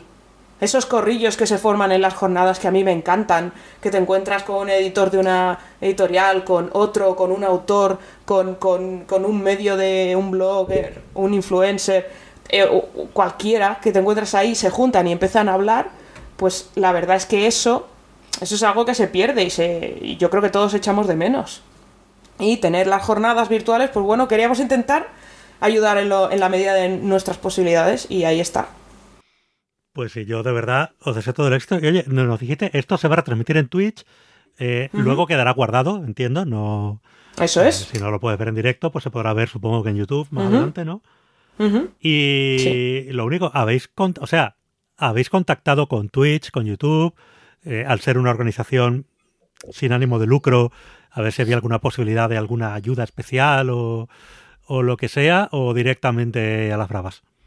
Eh, tengo que decir que con YouTube no hemos contactado, por, porque no teníamos el contacto. Con Twitch sí que lo intentamos, pero tenéis que tener en cuenta que hoy en día Twitch es es, un, una avalancha, es un monstruo, es una avalancha y realmente es muy difícil que te hagan caso hasta que no tengas una membresía, o sea, que seas socio, que tengan muchos viewers, que tengan unos números grandes. Entonces, bueno, eh, nosotros tampoco, tampoco era un requisito para poder llevar el proyecto hacia adelante, con lo cual no, no ha sido un impedimento. Mm para continuar. Sí, pero me hubiera sido bonito que, yo que sé, que lo destacaran en portada o algo así, en fin, pero bueno.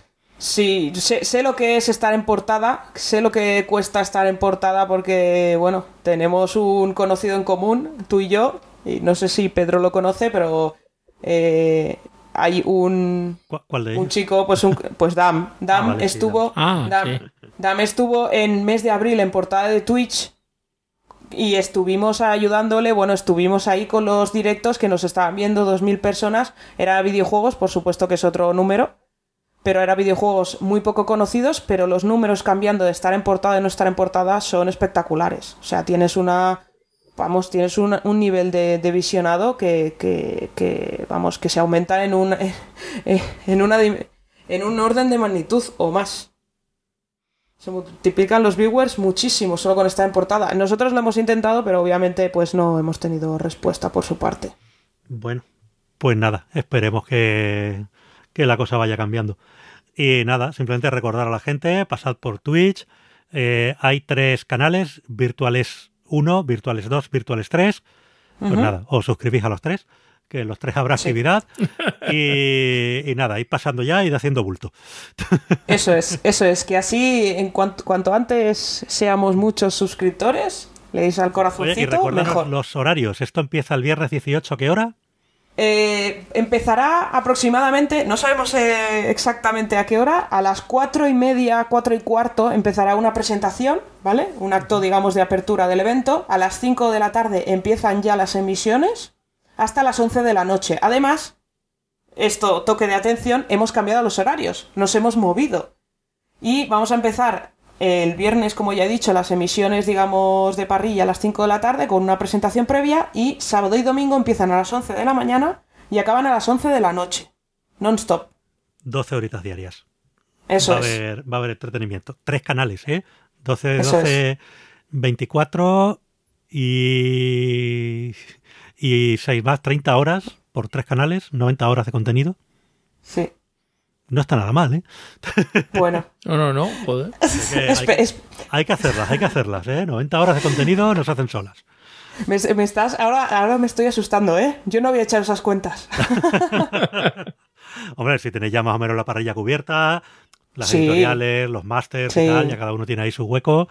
Tenemos pues nuestro realizador eh, voluntario y presentador para cada turno. Lo hemos dividido por turnos. Tenemos nuestros voluntarios que van a hacer la realización, la moderación de chats y la presentación. O sea, la presentación que va a ser cinco minutos antes. Antes de. Pues para presentar al invitado, para presentar a la editorial y que venga. Y luego cinco minutos, pues un poco para la despedida, por si hay alguna pregunta en el chat, etcétera, etcétera. O sea que tenemos. Todo eso lo tenemos cubierto. Pues, jolín, muy profesional. Esperemos de verdad que, salga muy bien. Y nada, supongo que los presentadores con camiseta naranja todos. Eh, sí, pero tenéis que tener en cuenta una cosa. Nuestras camisetas naranjas están en un almacén perdido de la mano de Dios.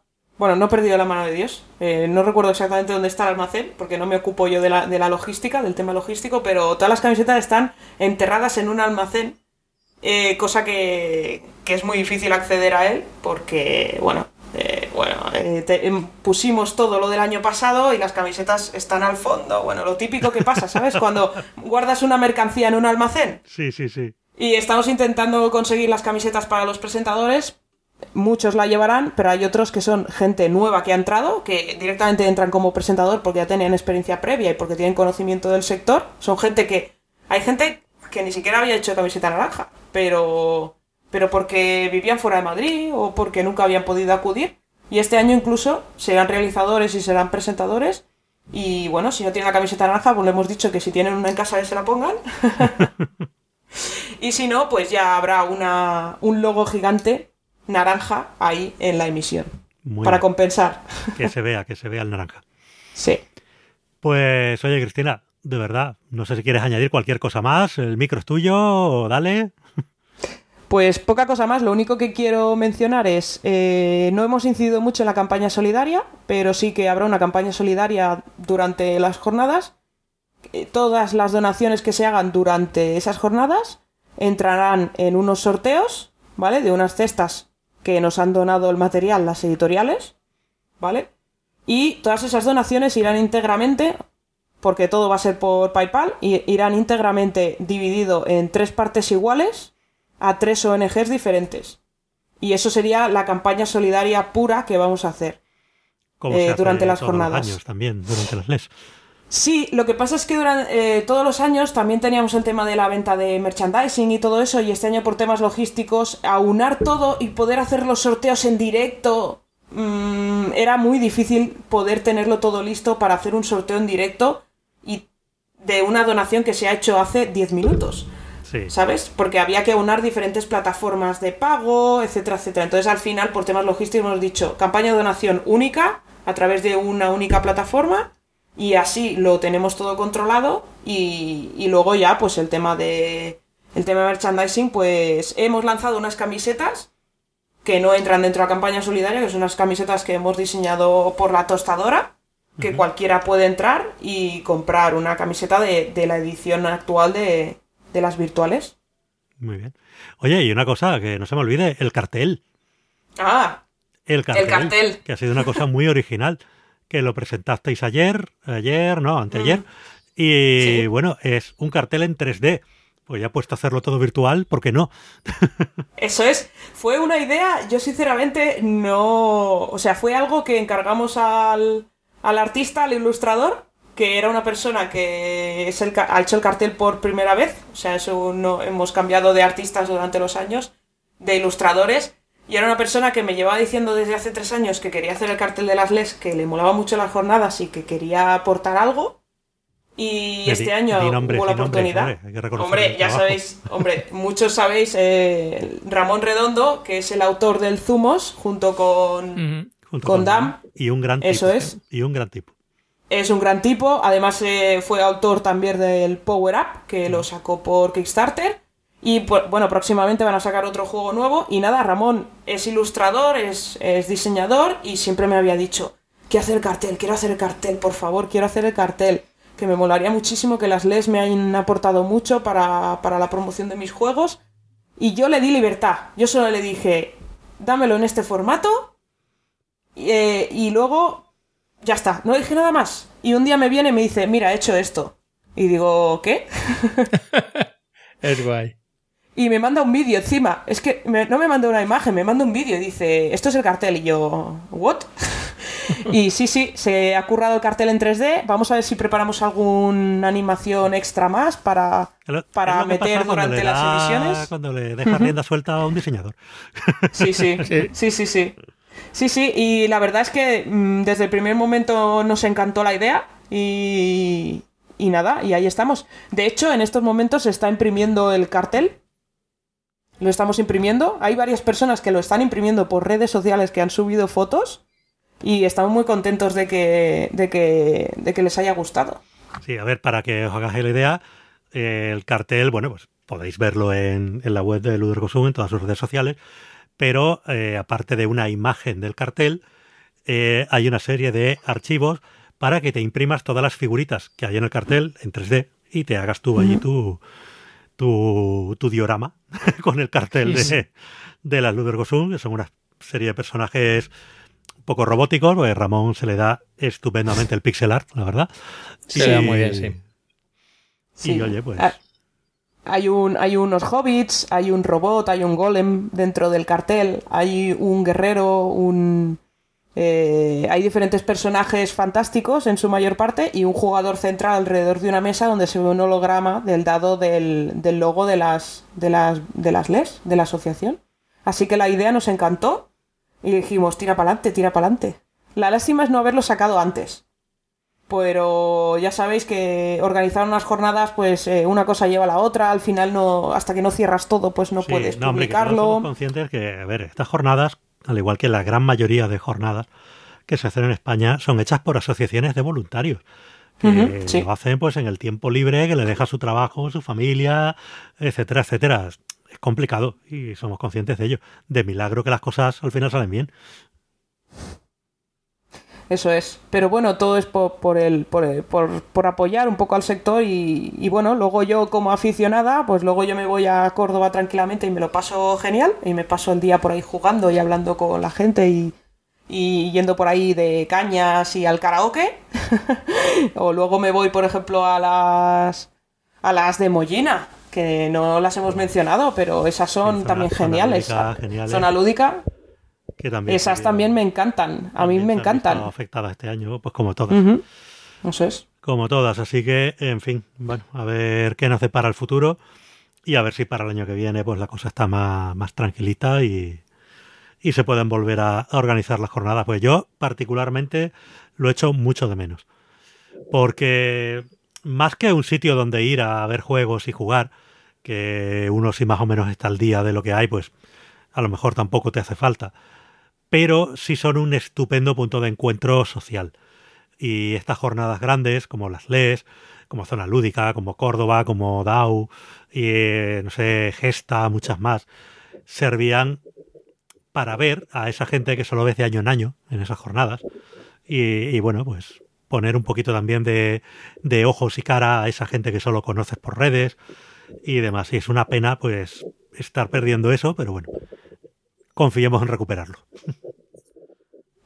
Sí, yo creo que lo recuperaremos con un formato u otro, pero volveremos a, a encontrarnos por ahí, por esos pasillos que haciendo tapón va pasando la gente y nosotros te encuentras con uno, te encuentras con otro, eh, ¿cómo estás? Te abrazas, eh, vamos a jugar a algo, nos vamos a tomar algo, mira qué sitios tan juego he que probado. Las cafeterías de las jornadas Eso es, o los bares de al lado de las jornadas. eso es. En fin. Pues oye, de verdad, Chris, muchísimas gracias. Y oye, ya que estás por aquí, te invitamos a seguir con nosotros para que nos comentes también pues las cositas que has jugado últimamente. Que eres muy jugona tú también. Sí, sí, todo. Ahora todo lo que puedo, así muchas gracias. Me quedo aquí un ratito y os escucharé mientras habláis de juegos ahí súper chulos y yo aportaré mi granito a esto. Bueno, pues vámonos con nuestra sección de juegos. Y Pedro, no sé, ¿quieres empezar tú? ¿Empiezo yo? ¿Quién empieza? Pues no sé, como, ver, como prefieras. Empieza tú, porque tú ibas a empezar además a hablarnos de una cosa un poco virtual también, ¿no? Mira, sí, mira, sí. Es que es que manda, manda huevos, ¿eh? dos meses sin grabar. Y el primer juego o juegos de los que voy a hablar eh, son videojuegos. ya está. Puedes cambiar el nombre al programa, lo llamas días de videojuegos o lo que tú quieras. Pero es que me ha hecho mucha gracia porque durante este tiempo, eh, durante el confinamiento, lo empecé de forma casual, pero luego me empezó a gustar y lo fui mirando. ¿Y esto de dónde viene? ¿Qué editorial está sacando? O que, en este caso, qué productora está sacando este material. Y os quería hablar de Haiku Games. Haiku Games es una empresa eh, que Andrew Wow montó en el 2013. Andrew Wow es, un, es una persona que trabajó en Playfish de Electronic ¿Andrew? Arts. que- Andrew. Wow, Wow. Andrew. vale, ya me callo, sí. Wow. No, no, pero en serio, que su apellido es OW. Ya está. Digo, es un apellido molón. Wow. Wow. Una Pues trabajó en persona- una Playfish. persona impresionante, realmente. Hombre, impresiona, impresiona mucho. Trabajó para Electronic Arts en Playfish, que era una, una empresa, bueno, una desarrolladora de videojuegos para Facebook en aquella época, años 2005, 2006, 2007 y una cosa así. Pero bueno, cuando, todo esa, cuando, cuando esa empresa la compró Electronic Arts y empezó a cerrar líneas y se la acabó cargando con la ira de muchas y muchas millones de personas en todo el mundo que jugaban los videojuegos que sacaba esta empresa de forma compulsiva ahí a través de su Facebook o de lo que fuera, eh, y que decidieron hacer boicot a Electronic Arts ya sabéis que tan, qué bien fue el boicot, que aquí sigue Electronic Arts. Efectivamente. ¿eh? todos los años hay 27 boicots a Electronic Arts merecidos, por otra parte. Sí, sí, más sí. Los de, más los que haya Ubisoft y los que haya... Pero bueno, pues el resultado ya, ya el resultado te sorprenderá o no. Muy bien, pues resulta que este hombre fundó Haiku Games en el 2013 y el tío era aficionado a los escape rooms, que cuenta en una entrevista que, que hacía, empezó con su mujer a acostumbrarse a hacerlos y ya debe tener hechos más de un centenar de escape rooms. O sea, se volvió un, adicto al escape room. Y entonces descubrió que las experiencias que había en juegos para móviles del tipo escape eh, eran flojas. Porque ya es verdad, yo, a, mí, a mí me gusta mucho jugar este tipo de juegos con el móvil. Y, te encuentras muchos que no tienen ninguna historia. Son un conjunto de puzzles que vas superando uno tras otro para abrir una puerta, para encontrarte en otra habitación con otros objetos, que los coges, los usas, revisas esto, resuelves este código, abres otra puerta y no hay una coherencia temática, no hay nada. Y entonces él dijo, no, yo, yo quiero crear escape rooms porque haya una historia detrás, una buena historia, con diálogos construidos y construyó un, tipo de juegos que funciona muy bien. Son, tienen su parte de aventura gráfica de encuentro este objeto, lo combino con este otro, pero luego mucha resolución de puzzles, apertura de cerraduras, apertura de, candados, de combinaciones varias, etc. Eh, así ha creado los juegos que se llaman los Adventure Escape Mysteries, eh, que empezaron siendo juegos sueltos. Tiene un montón, tenía conseguido desarrollar en los años así que hizo pues igual unos 10 o 12 juegos de este tipo, con una calidad gráfica tremenda, traducidos todos ellos a varios idiomas, entre ellos español, y eso se agradece. Y con unas historias que están bastante bien. Yo, yo la verdad que algunas historias un poquito más tontorronas y tal, pero no se queda anclado. sus juegos cambian de temática. Hay un juego sobre la resistencia eh, francesa en, en la Segunda Guerra Mundial, o sea, un poco de espías y de cosas así. Hay muchos juegos de la policía de, la detective Kate Gray, es un personaje que inventan, y su primera historia creo que fue en el año 2013 o 14. Eh, era el típico de la mansión donde había un crimen, la tía se queda anclada con el coche, va allí a pedir un teléfono y resulta que la invitan y bueno, pues eso, hay un muerto y la tía, ah, pues soy detective, voy a resolver esto. Pero esa, aventura tuvo mucho éxito y la detective Kate Gray de repente se encuentra en otra aventura yendo a proteger la reputación de una antigua instructora suya que ahora es profesora de universidad y que la acusan de asesinato y luego se encuentra con otras tramas y así, así, así hay varias aventuras. Eh, diseña también aventuras con exploradores en selvas y en junglas, en paraísos perdidos.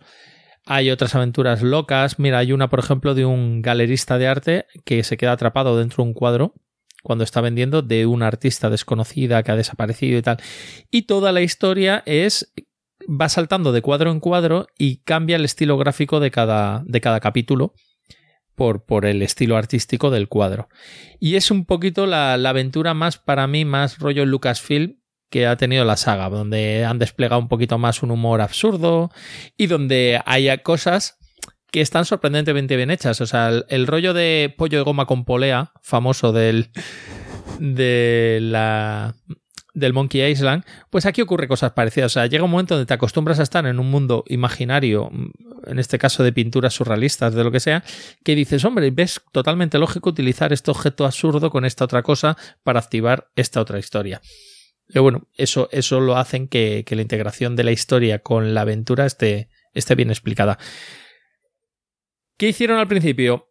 Tiene toda la gente que esté interesada en estas cosas que se ponga a buscarlo por el móvil y que les atienda un poco, porque yo estos juegos los he tenido delante del móvil toda la vida y nunca me decidí a instalar ninguno por lo típico, porque yo veía las imágenes y yo digo, ah, esto va a ser un juego de, de buscar objetos. De estos hay muchos y a mí me aburren.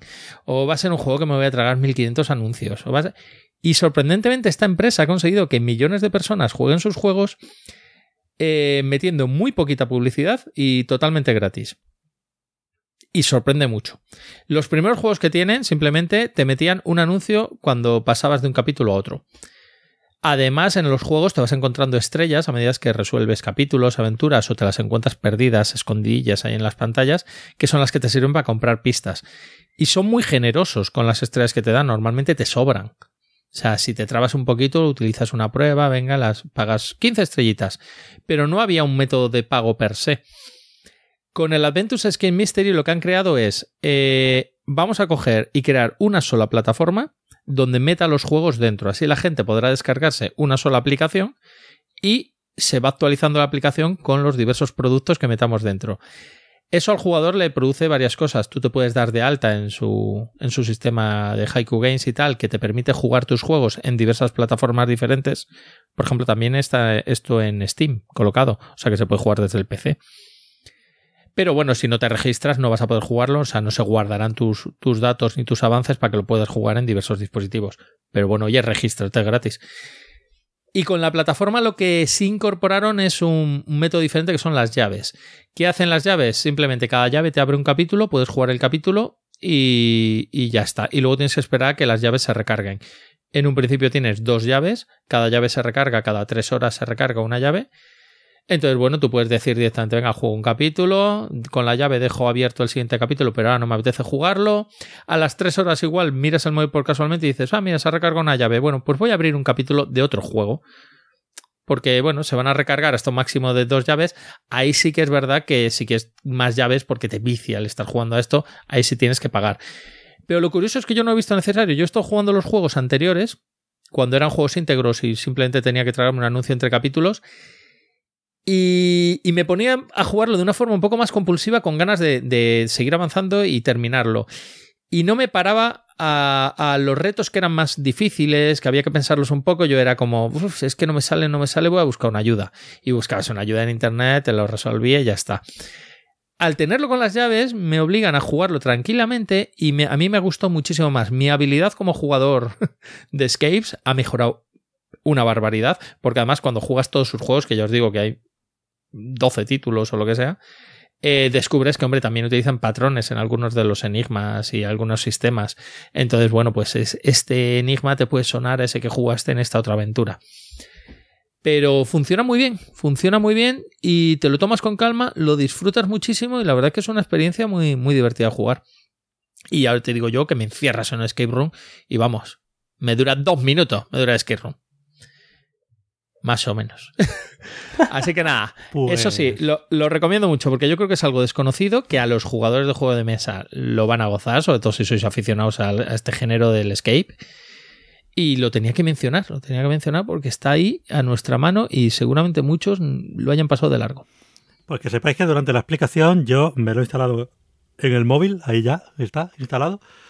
Y, nada, pues ya este fin de semana presiento que me hará perder muchas horas y ya veremos. No, no, porque las llaves te frenarán. Bueno, y, si te, y tú tranquilo, te lo tomas con calma. Presta mucha atención a lo que te ponen en la pantalla, los gráficos son muy chulos, las historias son divertidas.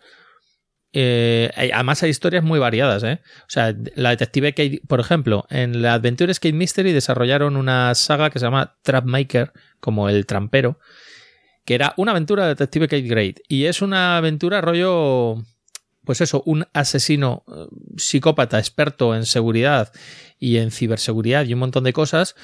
El primer capítulo es cómo la tía va a investigar una muerte en una convención de medidas de seguridad, de cómo un tío hasta ha muerto en una jaula transparente y todo no sé qué, y ahí descubre que existe una persona detrás que empieza a activar trampas para todo el mundo. Y la segunda aventura, cuando consigues escapar de esas trampas mortales, la segunda aventura es cómo te pones a investigar cuál es la identidad de esa persona. Viajas a su pueblo, descubres que esta puede ser no sé quién tal. Y en la tercera aventura es como él eh, ha encerrado amigos tuyos en un circo de la muerte y tienes que ir allí a rescatarlos porque él ya te considera su nemesis. O sea, todos son muy, muy arquetipos, pero mola mucho porque tienen una continuidad, los personajes que vas viendo, tus aliados, la chica forense ya te ayudó en esta aventura, no sé qué. De hecho, la siguiente aventura de Kate Grade, eh, después de la del trampero, era una donde se iba de vacaciones después de toda esta experiencia con una amiga y había muertos en el, en el balneario donde Pero es como Jessica Fletcher, ¿no? Que Como Jessica iba- Fletcher, la tía. No, pero la tía dice, joder, las mejores vacaciones del mundo. La tía iba a aburrirse, no quería ir. La amiga la convenció, venga, eh, que vamos a un spa y nos damos unos baños y tal. Y la tía, joder, a mí esas cosas no me gustan. Y en cuanto hubo muertos, es, "Yujú". de puta madre. Pues como Pero bueno. Fletcher, de verdad. ¿Quién, invi- quién invitaba a esa mujer a, a ningún sitio? No lo sé, no Si lo sé. en todos los capítulos la habían invitado a una boda, a un bautizo, a un no sé qué, pero ¿por qué invita a nadie a Jessica Fletcher? Por Dios.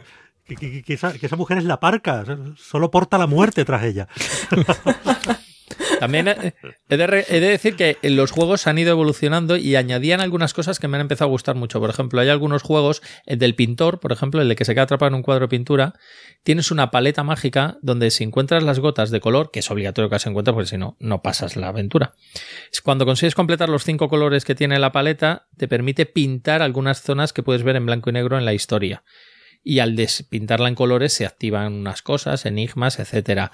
Eh, hay Esa otra para los ven- daltónicos, ¿qué tal? Bien, no, porque, bueno, de- son colores muy intensos. No sé, ese ya lo mirarás tú. Hay otra que es un rollo de un, un mundo de fantasía y demás, donde la chica va aprendiendo hechizos. Empieza con un hechizo para desoxidar las cosas. Las cosas oxidadas las pone normales.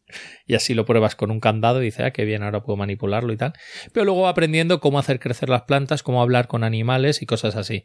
Y entonces se convierte en un recurso que tú tienes de, vale, estoy trabado un poco en esta pantalla. Bueno, pues dentro de mis hechizos voy a hacer crecer esta margarita que hay aquí dibujada. Oh, mira, ha crecido, pero no hace nada. Pero ha crecido. pues ya está. Y así lo han hecho, lo han hecho probando varias, con varias cosas. Hay, por ejemplo, una historia que es de terror. Eh, terror, tal, ellos te ponen la advertencia que esto es para mayores y tal, que son de unos chicos que se quedan atrapados en un bosque y que cada noche aparece un espíritu del bosque que se carga a uno de ellos. Y ellos tienen que votar, o sea, tú tienes que votar a quien quieres que se carguen. Y están ahí todos, obviamente no te puedes votar a ti mismo, porque eres una de las chicas que está ahí. Está ahí todo, y entonces tú tienes que decir, venga, me cargo a este. Y, y te da cosita, porque les vas conociendo a las personas y piensas, joder, este me puede ser útil en algún momento porque sabe de no sé qué. Porque cada día tú eliges qué persona te acompaña en, en el recorrido que tienes que hacer investigando el bosque, la casa que hay al fondo, lo que sea. Y tú dices, venga, voy a ir con no sé quién. Y a medida que vas con no sé quién vas consiguiendo información de esa persona, porque le preguntas cosas y demás. Y así te vas haciendo una idea. Luego he de confesar que todo es más lineal de lo que parece, pero al principio te da una sensación como de mundo abierto de, "Mm, hostia, si hubiera llevado esta otra persona hubiera ocurrido otra cosa. No, todo yo creo que está bastante más encarrilado, pero la sensación que te produce está muy chula. Está, está guay. Pues mira, ya te digo, eh, yo ya lo tengo instalado. Así que. Si, bu- nada. si- si buscas en su página web, de todos modos, si eres completista, hay un, te dicen todos los juegos que ellos tienen, los que todavía no están en esa plataforma, que todavía los encuentras. Y claro, están adaptando muchos juegos anteriores de los que no están en la plataforma, lo están adaptando a la plataforma. De momento adaptaron dos y, y seguirán adaptando supuestamente para meterlo todo en el mismo saco. Pero bueno, hay una orden también cronológico. Si quieres jugar las aventuras de la, de la policía, pues hombre, pues es mejor igual jugar estas otras antes que estas otras, etcétera. Pues muy bien. Oye, pues mira, hasta aquí días de videojuego. Aquí está, aquí sí. Y ahora volvemos al mundo analógico. Volvemos al mundo analógico. Y mira, voy a volver yo al mundo analógico viejuno, pero, pero viejuno. Viejuno, viejuno. ¿Vale? ¿Por qué? Porque hace unos días echamos una partidita al RA. ¿Vale? Un juego que solo tiene 21 años. Nada, que hombre. Me resulta muy curioso porque hablamos de juegos Ya- de hace 20 años. Ya puede, ya, puede, ya puede pedir copas en Estados Unidos. Sí, sí, no, pero. Hablamos de juegos de hace 20 años, yo qué sé, como si fueran cosas Sí, de- el- del el Pleistoceno, Pleistoceno, que, sí. que hay que pasarles el carbono 14 y, y tal. Y, jolín, ¿no? Eh, La muestra es que el juego, pues bueno, se ha seguido editando de una u otra manera. Así que nada, vamos a hablar del Ra, uno de los clásicos de Reiner Nicia, de su época dorada, donde hizo todos aquellos juegos magníficos de subasta, donde prácticamente sentó las bases de, de los muy distintos tipos de subastas que, que se pueden aplicar en, en juegos de mesa. Y bueno, yo, sé que la gente, a lo mejor si nos escucha gente más joven o lo que sea, eh, a lo mejor igual ni siquiera han oído hablar mucho de Reiner Nicia, porque es cierto que estos últimos años no ha habido muchos juegos suyos y los que ha habido se han quedado muy en el terreno del juego familiar. Porque bueno, este hombre pues siempre ha tenido una visión eh, muy de esto como una profesión. Y llegó un momento en que dejó de hacer juegos más complejos, se dedicó a hacer juegos pues más infantiles y, familiares, eh, también videojuegos y, y juegos web y cosas así. O sea, está muy metido en todos esos temas porque evidentemente ahí hay mucho más mercado. Pero bueno, eh, sigue siendo pues... no sé si sigue manteniendo el récord de diseñador más prolífico, pero si no, poco le falta y, sigue siendo pues un, maestro. Y esta es pues una de sus obras maestras, este Ra, que es un juego de subastas la mar de sencillo, pero al mismo tiempo te das cuenta 21 años después lo bien parido que está y lo bien que funciona. El juego es simple, se, van a ser una serie de subastas y los jugadores al principio lo único que tienen son una serie de fichas con números del 1 al al 15 eran, no me acuerdo cuántas eran exactamente, pero bueno, según el número de jugadores, pues dice a tres jugadores, pues dale al primer jugador esta, esta y esta, al segundo tal, tercero tal. De manera que todo el mundo va a estar equilibrado, tendrá fichas más altas, fichas más bajas, pero más o menos va a estar equilibrado. Y esto de lo que va a hacer una subasta, porque en la subasta se van a ir subastando una serie de losetas eh, que representan distintos conceptos, pero con los que irás haciendo varios set collection de varios tipos además. Entonces, bueno, pues de una bolsa se van sacando los setas y se van añadiendo a la fila. Pum, pum, pum. Cuando llegue tu turno, tú tienes que elegir si sacas una nueva loseta a la fila o si invocas a Ra. Si invocas a Ra, quiere decir que estás convocando una subasta. ¿Vale? Si tú convocas una subasta, el siguiente jugador es el primero en ofrecer. ¿Vale? Tú vas a ser el último, vas a ser el que tenga la última palabra.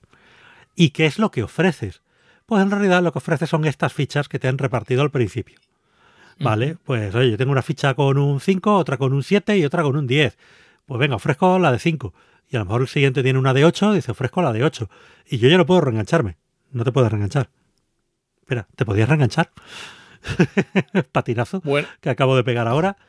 Eh, buena, pregunta. Yo hace ya una semana que la jugué, se me olvidan cosas. Y mira que yo jugué este juego en su momento. Pero bueno, da igual. El caso es que, bueno, no, no te puedes reenganchar porque si no el último no tiene la última palabra, no te reenganchas. Exactamente. Vale, el último jugador pues ofrece lo que sea, el que más ha ofrecido pues se lleva todas esas losetas.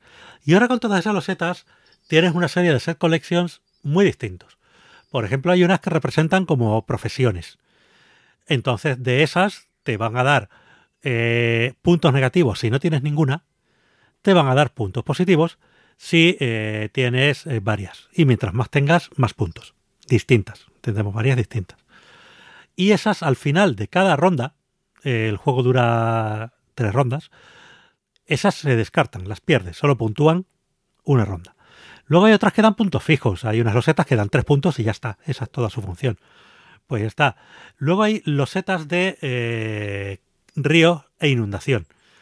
Losetas de río, tú puedes coger todas las que quieras pero no puntúan si no consigues al menos una loseta de inundación, porque eso es lo que fertiliza los campos. Entonces, pues bueno, tú vas cogiendo losetas de río, losetas de río, intentas coger al menos una de inundación y cada una de esas losetas te vale un punto. ¿Qué pasa? Que las de inundación se van después de cada ronda, la inundación acaba, sigues conservando las de, las de río, que cada vez te van a puntuar más si consigues inundaciones que más o menos son escasas. Luego hay otras que son eh, maravillas, y esas solo puntúan al final de partida. Y puntúan de las dos formas, tanto por maravillas distintas, según el número de maravillas distintas, puntúas X, y luego también si tienes tres o más maravillas iguales, eso también te puntúa X. Y bueno, había más tipos, eh, seguro que me estoy olvidando ahora mismo, pero bueno, esto más o menos es lo que va saliendo, estas losetas, y tú tienes que valorar eh, a la hora de invocar a Ra, convocar una subasta, pues ¿cuánto vale para ti lo que hay ahí? Porque no vale lo mismo para ti que para otro. Depende de qué sets estés coleccionando tú. ¿Qué otras cosas hay que tener en cuenta? Pues por ejemplo, la ficha que el anterior jugador ha ofrecido en subasta se queda en el centro del tablero. De manera que si alguien ofreció 10, por ejemplo, pues la ficha 10 se queda al centro del tablero. La ficha 10 es una ficha grande, una ficha de gran valor. ¿Qué pasa? Que a lo mejor en la siguiente subasta, cuando solo hay un par de losetas, tú convocas subasta. Dices, ¿por qué? ¿Por qué vas a hacerlo si solo hay un par de losetas? Eso no lo va a querer nadie. Pues porque tú, que tienes una ficha muy bajita, un 1 o un 2, la vas a ofrecer, te vas a llevar esas dos losetas, pero te vas a llevar también la ficha del 10. Y ya la tienes para la próxima ronda. Y la próxima ronda pujarás con mejores fichas y te llevarás todo lo que tú quieras. Esa es un poco la, el, el, otro intríngulis del juego. Ya no es solo intentar llevarte los mejores lotes en las subastas, sino no quedarte también con fichas demasiado bajas, porque si no, en la siguiente ronda no te vas a llevar prácticamente nada. Y es, es importante. Hay otras losetas que eh, representan, creo que era el dios Anubis, eh, no me acuerdo cuál, que esas se van poniendo también en una fila superior. Esas no entran en la línea de subasta. Se van poniendo en una fila superior. Si llegan a salir eh, muchas losetas del dios Anubis, eh, se, la subasta se convoca inmediatamente. No hay que esperar a que se pongan más losetas, la gente pida más, etcétera. Bueno, de hecho, creo que si se llena completa la barra, directamente se acaba esa ronda. No hay subasta. Esa última subasta no, no está. Esto tres veces. Mm, puede, no sé si sonará muy atractivo o no, tal como lo estoy contando, pero cuando lo juegas te das cuenta de qué bien trabajaba este hombre las matemáticas de los juegos. No olvidemos que estos Eurogames sencillos de hace un tiempo no dejan de ser juegos muy abstractos, eh, con algo de decoración por encima, y era muy importante eh, bueno, controlar las matemáticas que había detrás de cada juego. Y esto Reiner inicia que para eso era economista, eh, lo sabía perfectamente. Y el saber calcular bien qué te puedes llevar con tu ficha alta, con tu ficha baja, jugar también con el, con el push your luck, porque al fin y al cabo no sabes si la siguiente ficha que te va a salir. Hay fichas, por ejemplo, que son desastres. Y esas fichas te van a destrozar otras que ya tengas. Por ejemplo, una sequía te destroza una inundación. Eh, el paso del tiempo te destroza un monumento, cosas así. Eh, pues claro, todo, todo esto mm, mezclado hace un juego maravilloso que sigue funcionando como un reloj. Jugamos la edición esta última que, que sacó Fantasy Flight dentro de esta línea... Ah, no me acuerdo cómo se llamaba. Euroclassic o no. pero luego la renombraron. Sacaron una propia línea editorial que era Win, no sé qué. No me acuerdo ahora mismo. Y bueno, pues. A ver, esta, este sí salió bajo la línea Euroclassics. Pero luego esta línea directamente la renombraron, ya no sale con ningún tipo de sello de, de Fantasy Flight ni nada, sino que han creado dentro de Asmodee Windrider. Windrider. Ah, Windrider, tienes razón, sí. Han creado dentro de Asmodee, pues, dentro de Fantasy Flight, esta línea para sacar, porque claro, todos nos acordamos de Fantasy Flight antes, aparte de sus juegos temáticos, que son los que han hecho famoso Fantasy Flight, tenía también estas eh, líneas que sacaban de Eurogames y también tenían eh, aquellas Silver Box, aquellos juegos que venían en unas ediciones un poquito más baratas, pero eran muy económicos y eran juegos, algunos de ellos muy, muy interesantes, aquella, aquella Silver Line de, de, Fantasy Flight. Pues yo creo que quizá han pretendido un poco hacer lo mismo con este Wind Rider, con esta línea Wind Rider. Lo que pasa es que al final creo que solo llegaron a salir tres juegos. Sí, sí, solo. Eh, salió el Ra, el Ciudadelas y. En un principio, con sello Wind Rider, esos dos. Es verdad, con sello o sea, Rider estos dos, pero dentro de esta línea, cuando se llamaba todavía Euroclassic dentro de Fantasy Flight, se publicó otro, no me acuerdo cuál. Se, eh, sí, se publicó el Samurai y se publicó el, el Samurai nuevo. El Samurai nuevo. Uh -huh. eh, y se iba a publicar, eh, yo no sé, pero los gráficos ahí estaban, creo que era el Taj Mahal. Sí, a mí me suena que el Taj Mahal era el siguiente. Pero bueno, se quedó un poco ahí la línea. Y yo creo que también un tema importante era el precio. Estos juegos salieron carísimos pero carísimos. O sea, estos juegos costaban cincuenta y pico pavos. Y dices, por Dios, son juegos ya muy veteranos, son juegos que además ni siquiera traen una cantidad de componentes que, que justifique el precio. El Samurai todavía me puedes decir, oye, pues son un montón de, de figuritas, que además la edición nueva realmente es peor, pues la edición antigua con aquellas figuras de baquelita era algo espectacular. Eh, ahora son, pues bueno, otras figuras de plástico con un diseño más realista, más temático, pero, pero menos icónico que, que aquellas. Y este Ra en su momento salió, salió carísimo.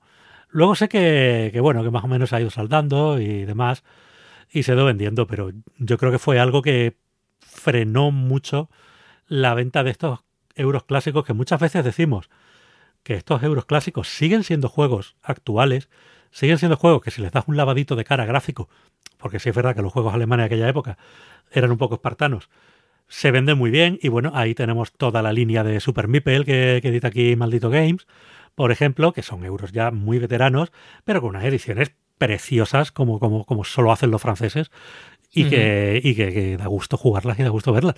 Y los juegos siguen siendo buenos, siguen funcionando muy bien. Todos estos clásicos de Inicia, de Kramer, son juegos inmortales. Son juegos que estarán ahí toda la vida. Pero bueno, es una pena que a lo mejor le pongas esta puerta de entrada de un precio tan caro a un juego que es un juego sencillo familiar. Entonces, bueno, pues no sé. Ahí, ahí está la cosa, pero vamos, si podéis haceros con un RA nuevo o antiguo, uh -huh. es un juego que nunca te va a sobrar en la colección, pero nunca, nunca. Recientemente Ediciones Primigenio va a sacar ya el, su versión del Razzia. Sí, el Razzia. La versión de cartas del Ra que antiguamente la publicó Amigo, que curiosamente está, está separada del juego base. O sea, realmente Inicia vendió la versión de cartas a otra editorial. Sí. Porque eh, bueno, el RA original eh, fue, de hecho, el primer juego de la serie Alea. De, exactamente, de el número uno de la caja la, grande. La primera sí, caja sí. grande. Luego, la edición que quizás fue más popular por aquí fue la que hicieron los americanos, la de Uberplay, editorial que ya no existe, pero bueno, ha habido uh -huh. muchas más. Eh, mira, veo que Abacus también sacó edición del RA. Mira, de esta no me acordaba. Sí, verdad, sí. Pero bueno. y la versión y la versión del Racia que, que, ha sacado por Imigenio, bueno, la han ambientado gráficos nuevos y todo el asunto y está ambientada más de animales egipcios mmm, mafiosos. O sea, ha combinado el Racia original que era de mafiosos, pero sin perder la estética de El Racia es que es gracioso porque era casi exactamente el mismo juego, solo tenía una hecho, hecho con cartas mini y unas Sí. fichas, sí. Solo tenía una reglita que cambiaba y lo que sustituía las losetas por cartas mini y no tenía tablero. Entonces realmente era muy barato. Sí. Un juego de esto de cartas en una caja pequeña era baratísimo y la experiencia de juego era la misma. Eh, los dibujos eran así, como un poco estilo cartoon, eh, típicos mafiosos de, de, dibujo animado. Era Michael Menzel en su época primigenia, que Michael Menzel tiene un estilo cartoon que es así. Pues, ostras, ¿era de Michael Menzel el diseño? Sí, sí, sí, sí, sí. Pero Michael Menzel tenía que ser un pipiolo. Pues sí, en aquella época. En aquella Imagínate. Época, no, no fastidies. Sí, que sí, que es Michael Menzel, que no lo busques. No, si me lo dices, te creo. Pero vamos, año 2004, o eso, o Michael Menzel ha hecho un pacto con el diablo y se conserva muy joven. Que... No, hombre, lo que pasa es que Michael Menzel habrá empezado a dibujar juegos muy pronto, cuando yo dibujaba otras cosas, porque debemos ser de la misma quinta. Eh, pues él debía estar dibujando juegos ya desde el principio. De hecho, su primer juego que se llama Manga Manga para, para Cosmos sí. es, feo, es feo como un dolor. O sea, si al principio a Michael Menzel le ha venido muy bien el pintado digital, porque al principio su estilo, el cartoon, el cómic así, no era, ¿eh? Pero leche, es que luego con el pintado digital ha aprendido un montón y mejoró, vamos, una barbaridad. Pues fíjate, tío. De Michael Menzel, ni más ni menos. ¿Quién le va a decir? No, y no hay castillos ni nada. el Ahí juego. Está. Si no Mira, hay castillos, no es de el. El manga manga también es del 2004. Sí, y eso era juego de Cosmos sin pena ni gloria, por no decir que pasó con más, mucha más pena que gloria. Y es feo, feo, feo. Era de estos o sea, de caja pequeña, Menzel... no sé si era de la línea de dos jugadores. No, no, no, no es de la línea de dos jugadores. Pero era de esta caja pequeña, me suena, ¿verdad? Sí, eso sí. Uh -huh. Sí, porque y, eran cartas vamos. y tal, pero claro, es Michael Menzel imitando el estilo del manga cuando él no dibuja manga. Entonces, no, claro, y, y también, bueno, es que también hay que ver lo que te pide el editor. Y lo que pide un claro. editor alemán de hazme manga, me imagino lo, lo que es. Porque, vamos, como, como nos dijo Michael Menzel en la entrevista en su día, eh, él sabe pintar otras cosas aparte de castillos y señores medievales. Pero oye, si es lo que le piden los editores, pues es lo que pinta. No. Ahí está. No hay otra cosa. Así que ya está. Es cierto que los alemanes siempre han sido, y lo hemos dicho siempre, los juegos alemanes antiguos hoy día son pasan ya por feos, pero es que incluso los nuevos, a pesar de que está muy bien, la calidad gráfica es buena, pero el estilo sigue siendo un estilo... mm, este estilo de... Pues típico de Cosmos, del Pócimas y Brebajes, del Sí, sí, sí. Tabernas de Valfonda, tal. Y dice, no, sí, están estupendamente dibujados, o sea, están muy bien. Pero que es una cosa, si me dices que es de hace 10 años, o 15 o 20, me lo creo igual, por el estilo de dibujo. Pero bueno, pues será que es lo que vende en Alemania. Cada, cada sitio tiene su, idiosincrasia y menos mal que vinieron los franceses a rescatarnos de, la mediocridad gráfica. En fin, pues nada, hasta aquí el Ra, de verdad, un juego maravilloso. Sigue funcionando como un reloj que hacía fácilmente 10, 12 años que no echaba yo una partida de Ra. Y, y qué bueno, qué bueno es, de verdad. Y bueno, pues venga, Chris, cuéntanos, cuéntanos algo. ¿Qué has jugado últimamente tú? ¿A qué he jugado últimamente? Pues Al- estaba pensando. ¡Al bingo! no, no, no, no. Eso, eso prefiero no, no declararlo. Nunca lo, nunca lo admitiré. pues he estado jugando, estaba haciendo una lista realmente mientras vosotros estabais explicando esos juegos tan maravillosos y estaba diciendo, bueno, pues al final sí que he jugado algunas cosas. Y pues me gustaría hablar del Queens. Por, no sé si habéis hablado de él, No, no hemos hablado. pero, No. pero el Queens es un juego que va a salir ya. O sea, pone, según lo publica Maldito Games aquí, es, del- es un juego del 2019 de Bruno Cazala. Así que es de un autor ID. Eh, Johans Gopi, no sé, no lo conozco. No tengo el placer de conocerle, el otro autor. Es un juego familiar eh, que va a sacar Maldito. eh, y según su página web, saldrá el 15 de septiembre. El Queens. Y eh, pues nosotros vamos a intentar ser los mejores apicultores, ¿vale? De, de entre todos. Es un juego de 2 a 4 jugadores. Y lo que vamos a hacer es un juego que combina, digamos, el set collection con un poco el tema de colo- colocación de los setas con diferentes formas. Un poco el tema de espacial. Y es un juego muy rapidito, de media hora a 40 minutos, dependiendo de los jugadores, eh, lo que tarden en, colocar las fichitas. Y consta básicamente de que cada uno tiene su eh, espacio, su campo de trabajo. Hay un apicultor en el centro con un campo lleno de flores. Y nosotros lo que vamos a hacer es escoger, en nuestro turno podemos hacer básicamente dos acciones, que es coger unas flores eh, o coger unas fichas para formar nuestro jardín de flores y luego colocar las flores en, esas, en ese jardín. Claro, primero hay que coger flores, llenar, digamos, un pool de flores, que si no recuerdo mal eran 5 o 6 flores. Y una vez hecho eso, eh, las podías ya colocar eh, en tu jardín. ¿Vale? Eh, ¿Qué gracia tiene? Pues que combina, combina mucho el tema del set collection, porque tienes que pensar muy bien, tiene el punto de estrategia de interacción con los jugadores, de que el, el campo central que está lleno de flores, tú en tu turno, de la fil hay un apicultor, que es un, un meeple, forma de apicultor, que está apuntando en una línea del campo, y solo puedes coger esas flores de esa línea, pero solo puedes coger o una de un color, o dos de colores iguales o diferentes o tres de tres colores diferentes. Claro, ¿qué pasa? Que al final puntúas por campos de flores iguales, por agrupaciones de flores iguales. Si es una agrupación de tres flores iguales en tu jardín, pues eso significa que tus abejas van a producir miel de, de, de esa flor. Y te da puntos perteneciente al- a la agrupación de color que hayas hecho. Entonces tú en tu turno, por ejemplo, si yo cojo dos flores, cojo dos flores y el apicultor avanza dos filas. ¿Vale? Va dando vueltas, al, es un rectángulo de 6x6, las flores están 6x6 y van dando, dan- van dando, el apicultor va avanzando. ¿Qué pasa? Si yo cojo una, sé que le va, al siguiente jugador va a poder coger las de la siguiente fila. Si cojo dos, el siguiente jugador va a poder coger la de la segunda fila. ¿Vale? Siguiente, entonces hay que también estar un poco atento a qué colores llevan los otros jugadores y coger esas flores, acumularlas y en el momento que tú quieras, en tu turno, coges un po lleva tiene polionimos, son polionimos los, los trozos de jardín, son piececitas con diferentes formas y los tienes que unir. Y una vez puesto tu trozo de jardín, colocas las flores.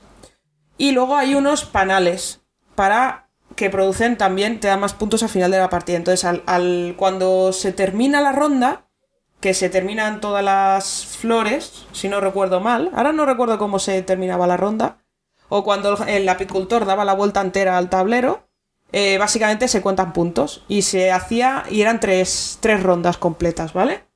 Y bueno, a mí me hizo mucha gracia, era un juego familiar, un juego divertido. El tema de los colores, Paco, a lo mejor a ti eh, necesitas buena iluminación Lo para estoy viendo, distinguirlos. lo estoy viendo. Pero Tengo que decir, tengo que decir que jugué con Manu y Ramón los dos y pudimos jugar bien, ¿eh? Ah, pues, ¿Qué tal? ¿Qué? Pero es un juego que, bueno, está gracioso. Es, es un juego de, de Bruno, con lo cual, bueno, te lo puedes jugar unas cuantas veces. Es, es muy parecido, es mucho más sencillo, por ejemplo, que el, el si no recuerdo mal el nombre. Sí, es, es más, eh, es, es más sencillo, mucho más sencillo, mucho más familiar y más cortito.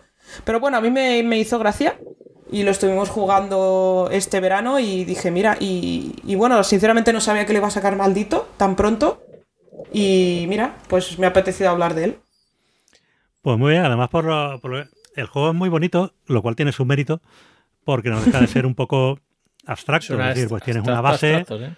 tienes una Sí. base y, y vas Sí. poniendo flores encima con sus insectos y tal, pero claro, es que es Vincent Dutret el que Sí, ilustra. pero yo, Ah, ya, pero yo lo estaba viendo y digo, bueno, no, sí. pero me ha encantado porque no parece el típico dibujo No, no, de no, Vincent va. Dutret, pero está estupendo.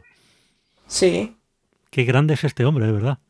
Sí, pero no, no, no, no parece él para nada. Yo estaba viéndolo y digo, "Ah".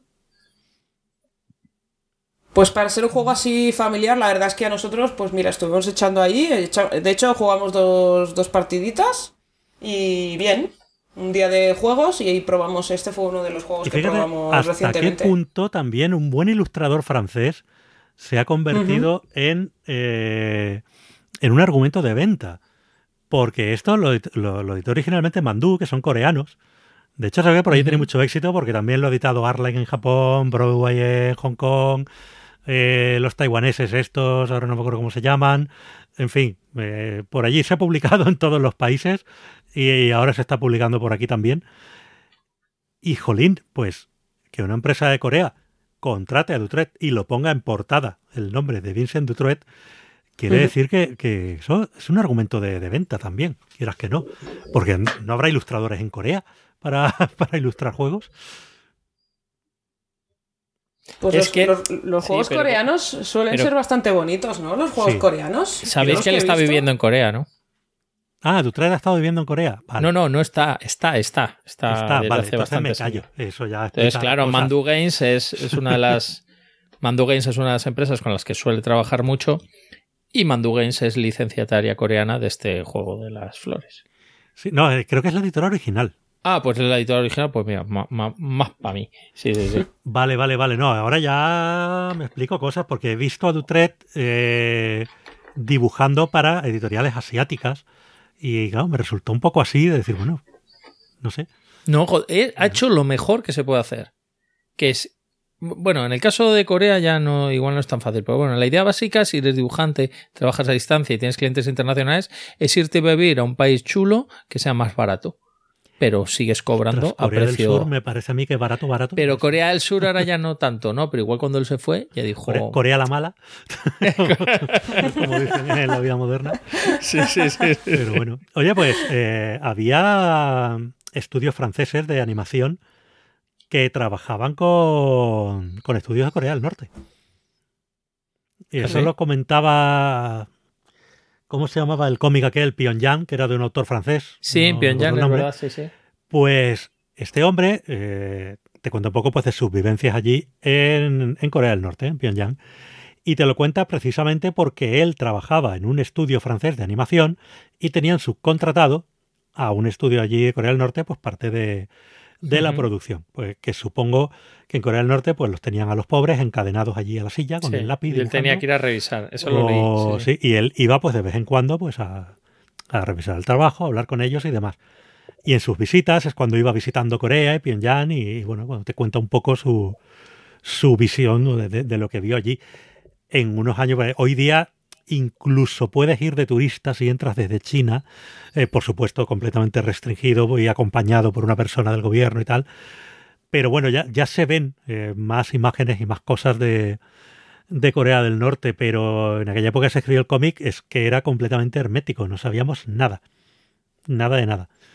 Y, y aquel cómic, pues la verdad es que dio bastante información. Y sobre todo me encantó eh, cómo termina el cómic, él va allí con su oficial del gobierno, que en teoría está allí para enseñarle las cosas, pero que en realidad lo está vigilando claramente, y, y controlando que no vea lo que no tiene que ver.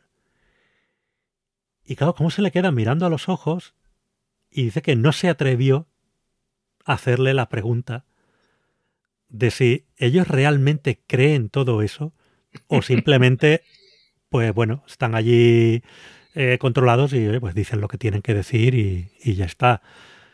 Pero dice que no se atrevió, no se atrevió nunca a, a, a hacerle la pregunta a ninguno de ellos. Así que nos quedaremos con la duda. en fin. Mm. Pues, pues mira, muy, muy interesante este quiz. A ver si podemos echar alguna partidita. Que ahora que, que lo saca maldito, pues seguro que veremos más copias. Más copias. Bueno, pues, pues yo, como, como soy profesional y sigo enlazando cosas, pues ya que hemos hablado de Vincent Dutré, pues hoy os voy a comentar un juego ilustrado por Vincent Dutré. Así, ahí, como que no quiere la cosa. ¿Qué- me, la dejáis, me la dejáis votando. Qué, ma- qué maestro, qué, qué, qué, A que sí, qué grande, cosa. qué- que- que- cosa. Os voy a hablar de un juego muy desconocido que descubrí en una noche loca de investigar por la red buscando cosas Por- que eso es lo que publicar. hace Pedro, ese es el concepto de Pedro de una noche loca. ¿A que sí? Ponerse a investigar por la red. Al loro, ¿eh? Ahí, a tope. Me, me lo imagino, me lo imagino ahí con una copa de brandy, Sí, con su sí. batín, con su batín. Ahí diciendo, este juego no lo conoce nadie, voy a leer sobre él. Estás- Pues bueno, más vamos, o- ya, ya has pasado de viejoven a directamente viejo, Pedro. ya no- Totalmente, totalmente. bueno, pues encontré un juego que me llamó la atención que lo publicó eh, la editorial Cocktail Games. Ya sabéis, esa editorial francesa que edita juegos normalmente en caja metálica, muy chulos. Y del autor eh, Jeremy Kaplan, ilustrado por Vincent Dutré, que es que se ve nada más poner la portada. Y el juego me interesa mucho por el tema histórico que planteaba y las, eh, los datos sobre jugadores. Por ejemplo, el juego se llama Los taxis de la mar. Le taxi de la mar. de la Que te cuenta la historia. de- y te cuenta la historia de que, claro, el 6 y el 7 de septiembre. eh, el gobierno requisó 600 taxis de París por orden del general Gallieni para, para salir y llevar soldados al frente de la batalla de la mar, que es una de las más agresivas y sangrientas que hubo en la Primera Guerra Mundial. Entonces, para trasladar allí soldados al frente, cogieron taxis de aquella época. Todos, prácticamente todos los que debía haber por la ciudad. Eh, esta anécdota se convirtió, consiguieron llevar 4.000 hombres de refuerzo cuando vieron que se, estaban perdiendo un montón de vidas. Llevaron 4.000 hombres de refuerzo y tal. Eh, esta anécdota está chula.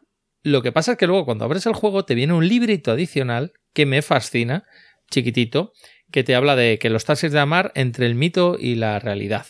Y te empieza a comentar cosas de si esto realmente ocurrió y te dicen que sí, pero que no todos salieron de, un mismo sitio, porque es un montón de taxis, sino que se coordinaron para salir desde diversas zonas de París y un poquito de fuera de París. También pasaron a buscar soldados a determinados pueblos exteriores de París.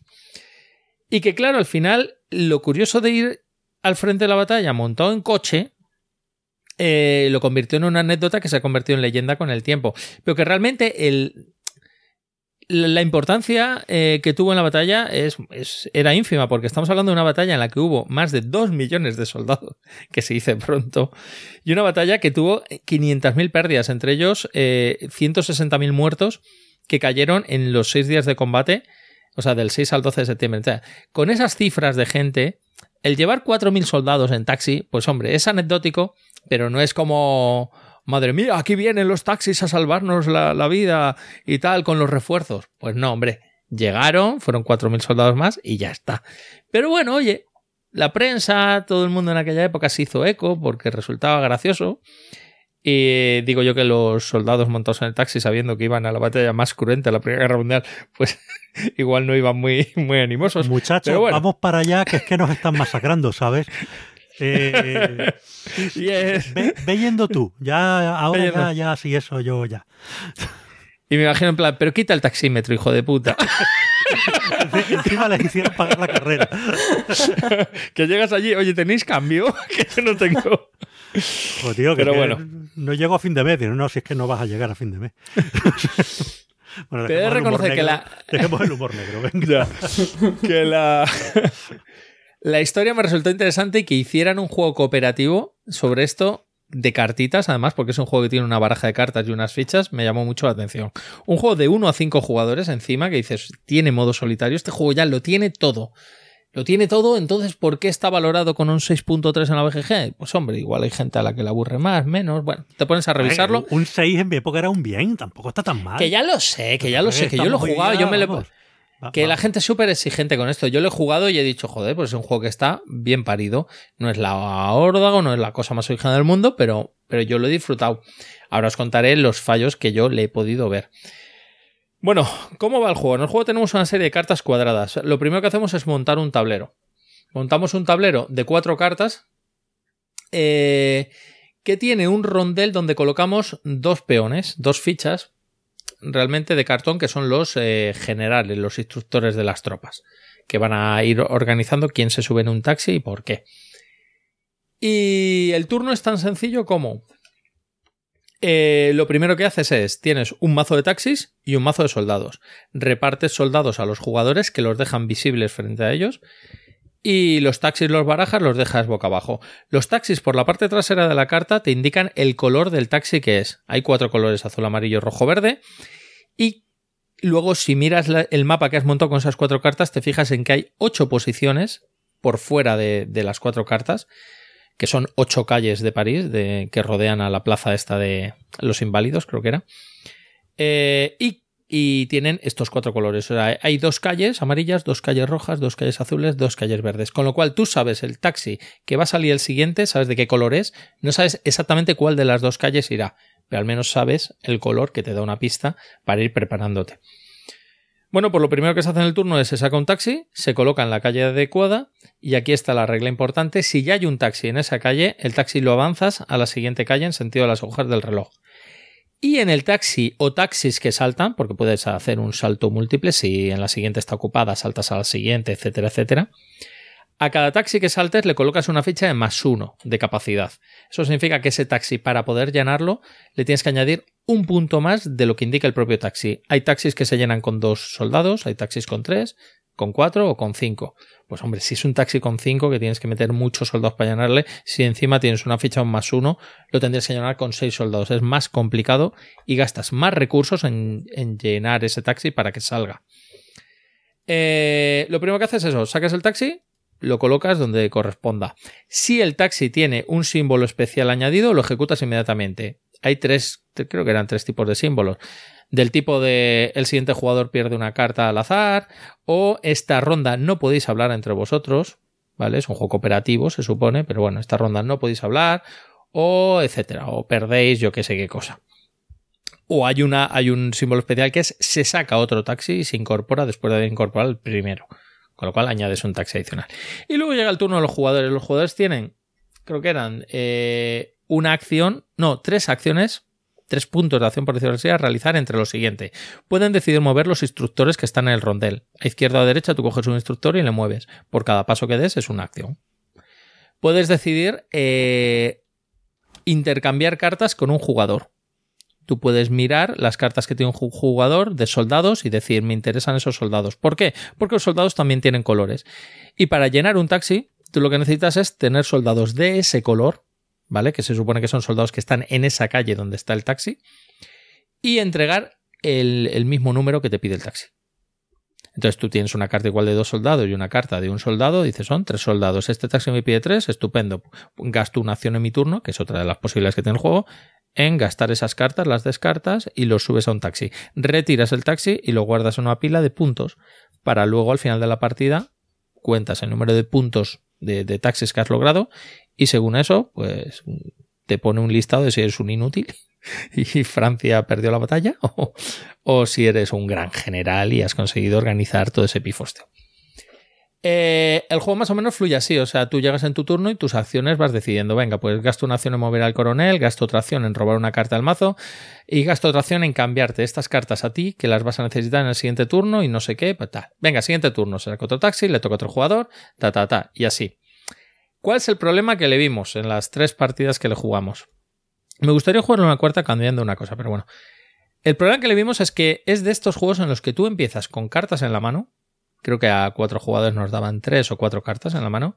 A menos jugadores recibes alguna más. Y a medida que vas llenando taxis, te vas quedando sin cartas y la posibilidad de recuperación de cartas te cuesta.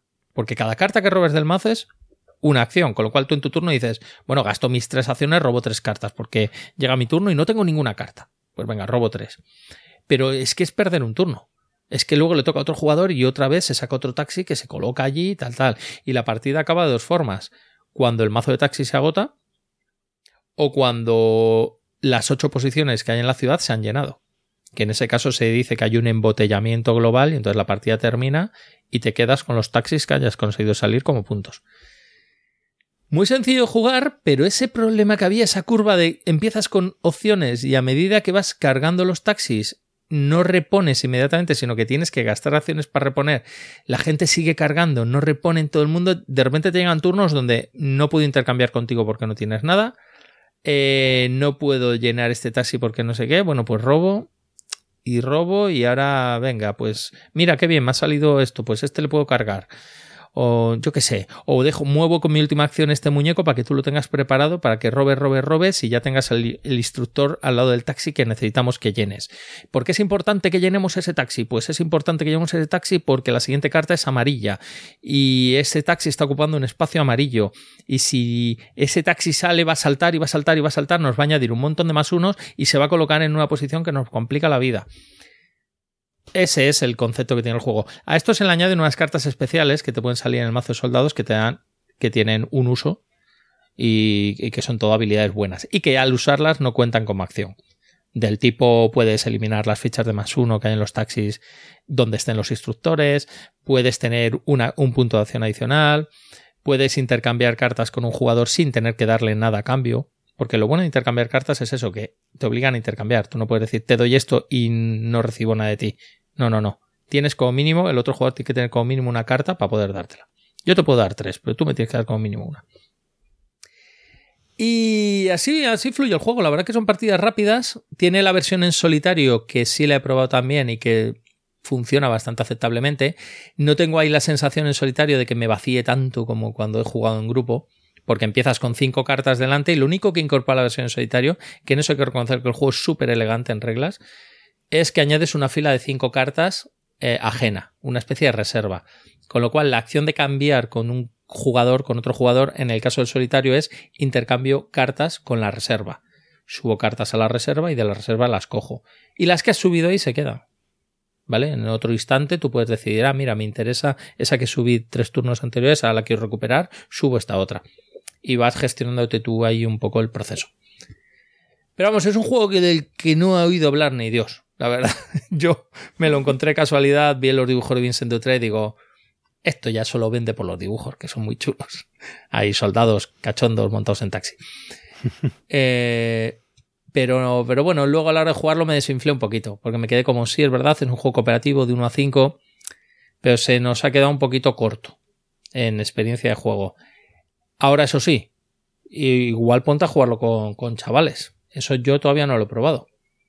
Pero igual de repente tú esto, aunque te dicen que es un juego de 10 años en adelante, se lo pones a jugar a un chaval de 8, una cosa así, y es un cooperativo light muy, muy adecuado para él. De planificación con puntos de acción. Pues oye, mira. lo que ha sacado temáticamente para niños. Mm. Eh, bueno, bueno, eh, a ver, no. Sí, vaga en ese sistema. Hombre, a ver, esto es historia que el niño lo aprenda, joder, y está dibujado con mucho humor. Hace graciosete. No, no sé. Pero mira, un juego curioso. De, esas noches mm. locas, desenfrenadas uh, de Pedro. ya ves. donde, vamos, conviven la, donde conviven el pecado y la maldad. Y... ¿Cuál ha sido la última noche loca que te has tirado tú, cabrón? Pues. Si llevas encerrado en casa con la cuarentena y tal, te ha servido de excusa, casi la cuarentena. Lo que no es la cuarentena, igual me tengo que remontar al siglo pasado, pero bueno. Eh, en fin, corramos un tupido velo. Y mira, vámonos con otro juego que pude probar.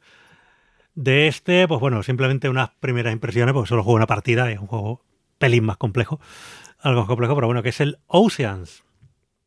Este Mm. juego que ha venido un poco a continuar la saga del Evolution, el Evolution Climate Sí.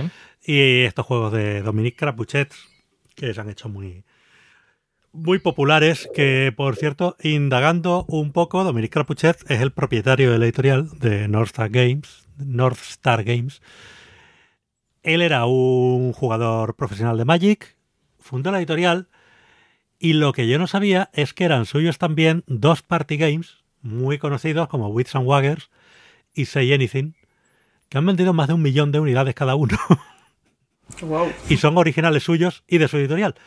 Con lo cual, pues. El Wiz and Waggers hubo versión aquí en Europa por parte de Days of Wonder como Gambit 7, pero Sí. no llegó a salir en castellano.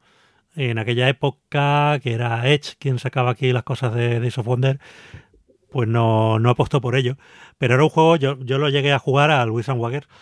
Era un partido muy divertido, porque bueno, la- la filosofía un poco del asunto era que era el típico juego de preguntas, eh, tipo trivial, solo que eh, la cosa no iba de acertar la respuesta, sino de apostar por quién creías tú que iba a acertar la respuesta.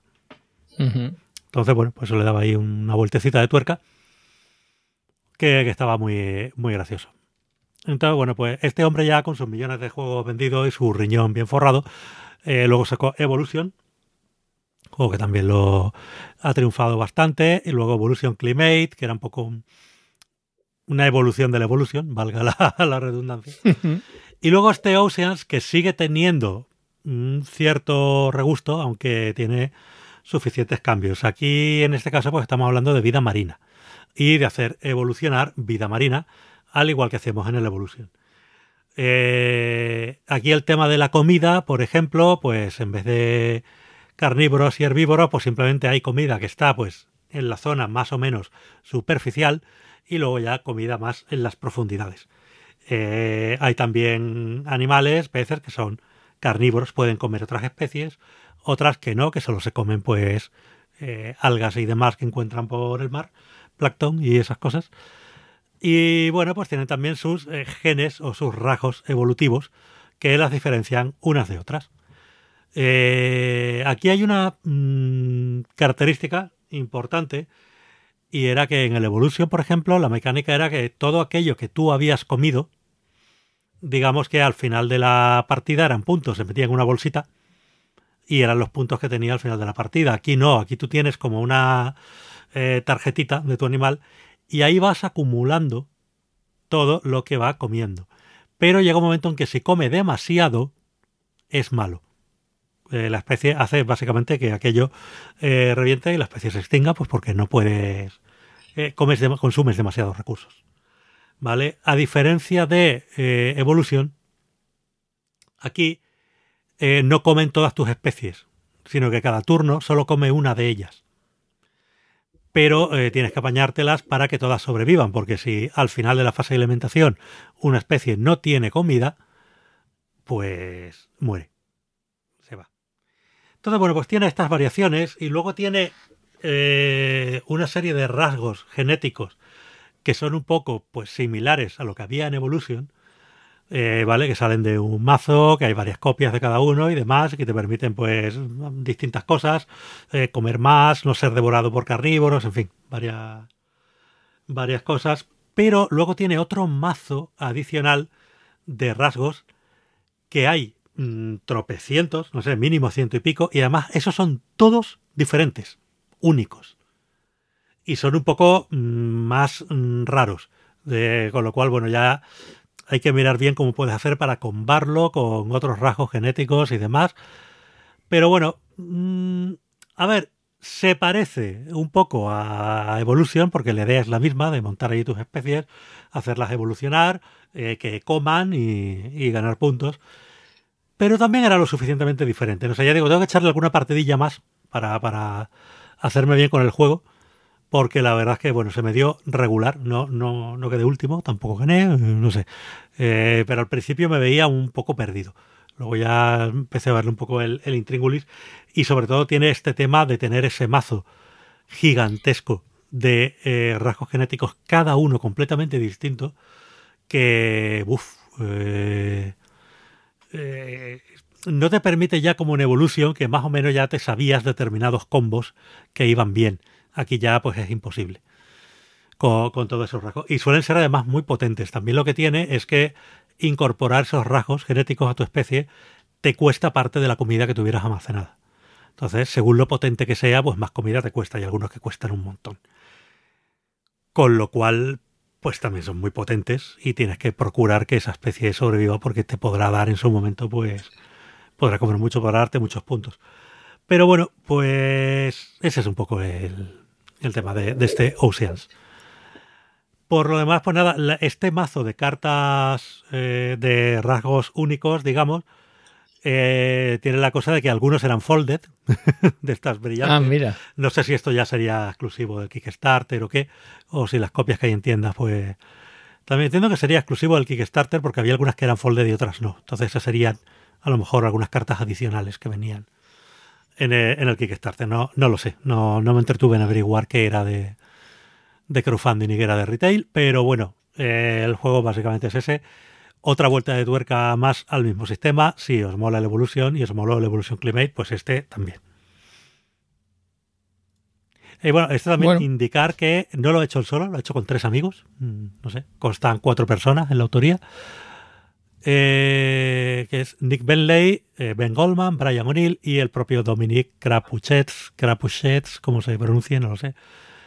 Y bueno, pues ahí está. Supongo que lo venderá bien como ha vendido los otros y, y, y, ahí está el juego. Si te gusta y te has cansado de la evolución, pues otra vuelta de tuerca.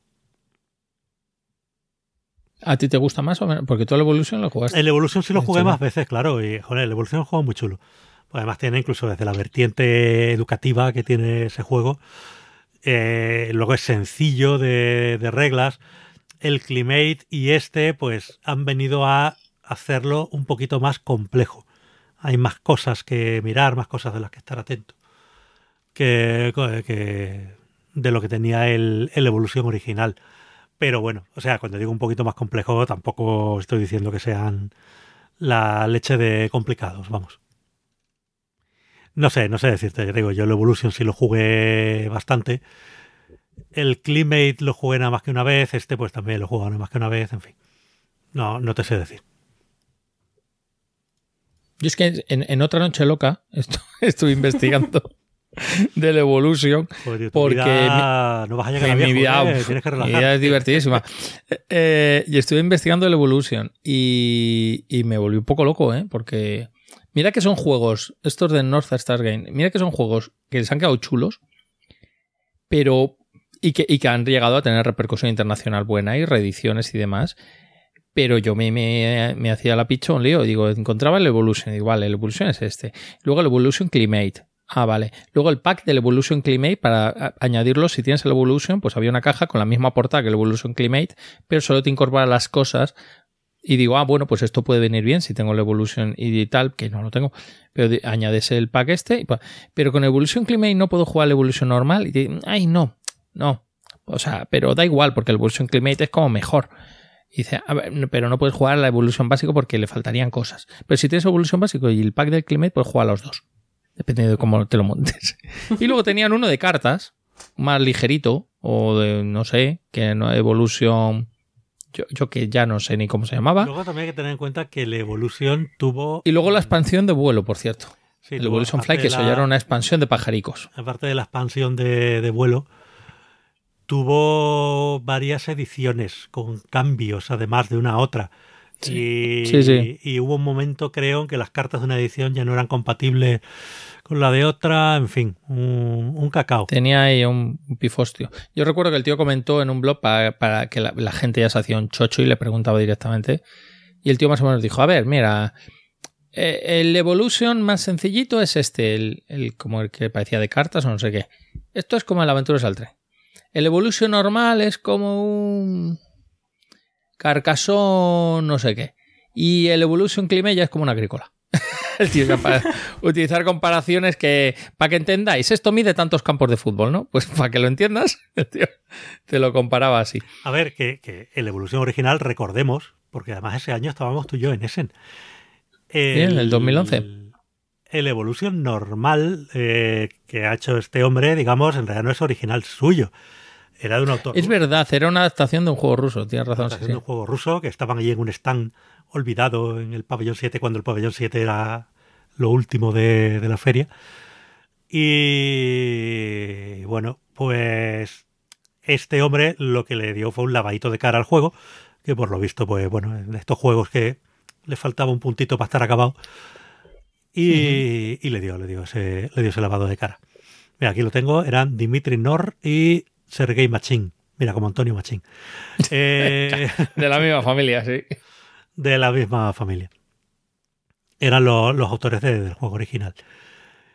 Pero bueno, eh, Dominic Krapuchet, pues es un poco el que le dio el lavado de cara al, al juego y luego le ha dado más porque ya te digo, tuvo como varias ediciones y un montón de expansiones. Y yo hubo un momento también que me perdí, porque me acuerdo que había un momento que estaba, creo que había como varios Kickstarters que salieron como muy cerca uno de otro, y uno era una expansión y otro era otro juego, y otro no sé qué, y yo ya eh, le perdí la pista a todo aquello.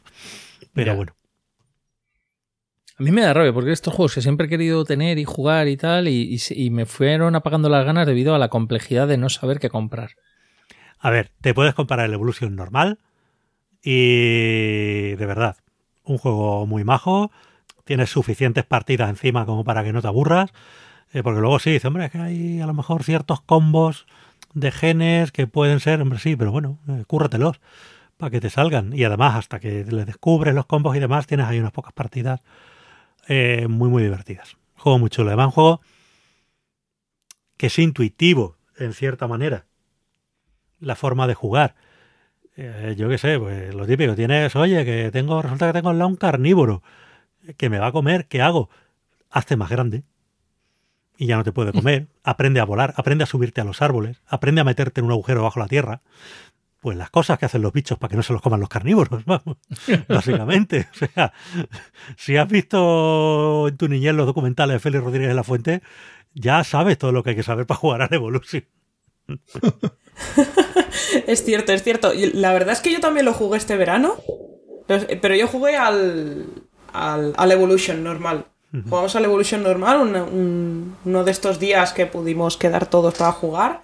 Y la verdad es que el juego es es súper sencillo y, y tiene su gracia. Y es lo que dices tú, Paco, que al final, eh, en cuanto hay un carnívoro en la mesa, todos corremos. Sí, sí, sí, no, es que es el momento, porque claro, al principio hay comida para todo el mundo, todos estamos muy bien en es. charca, todos muy amigos, pero empiezan a llegar los carnívoros y ay, ay, ay, ay.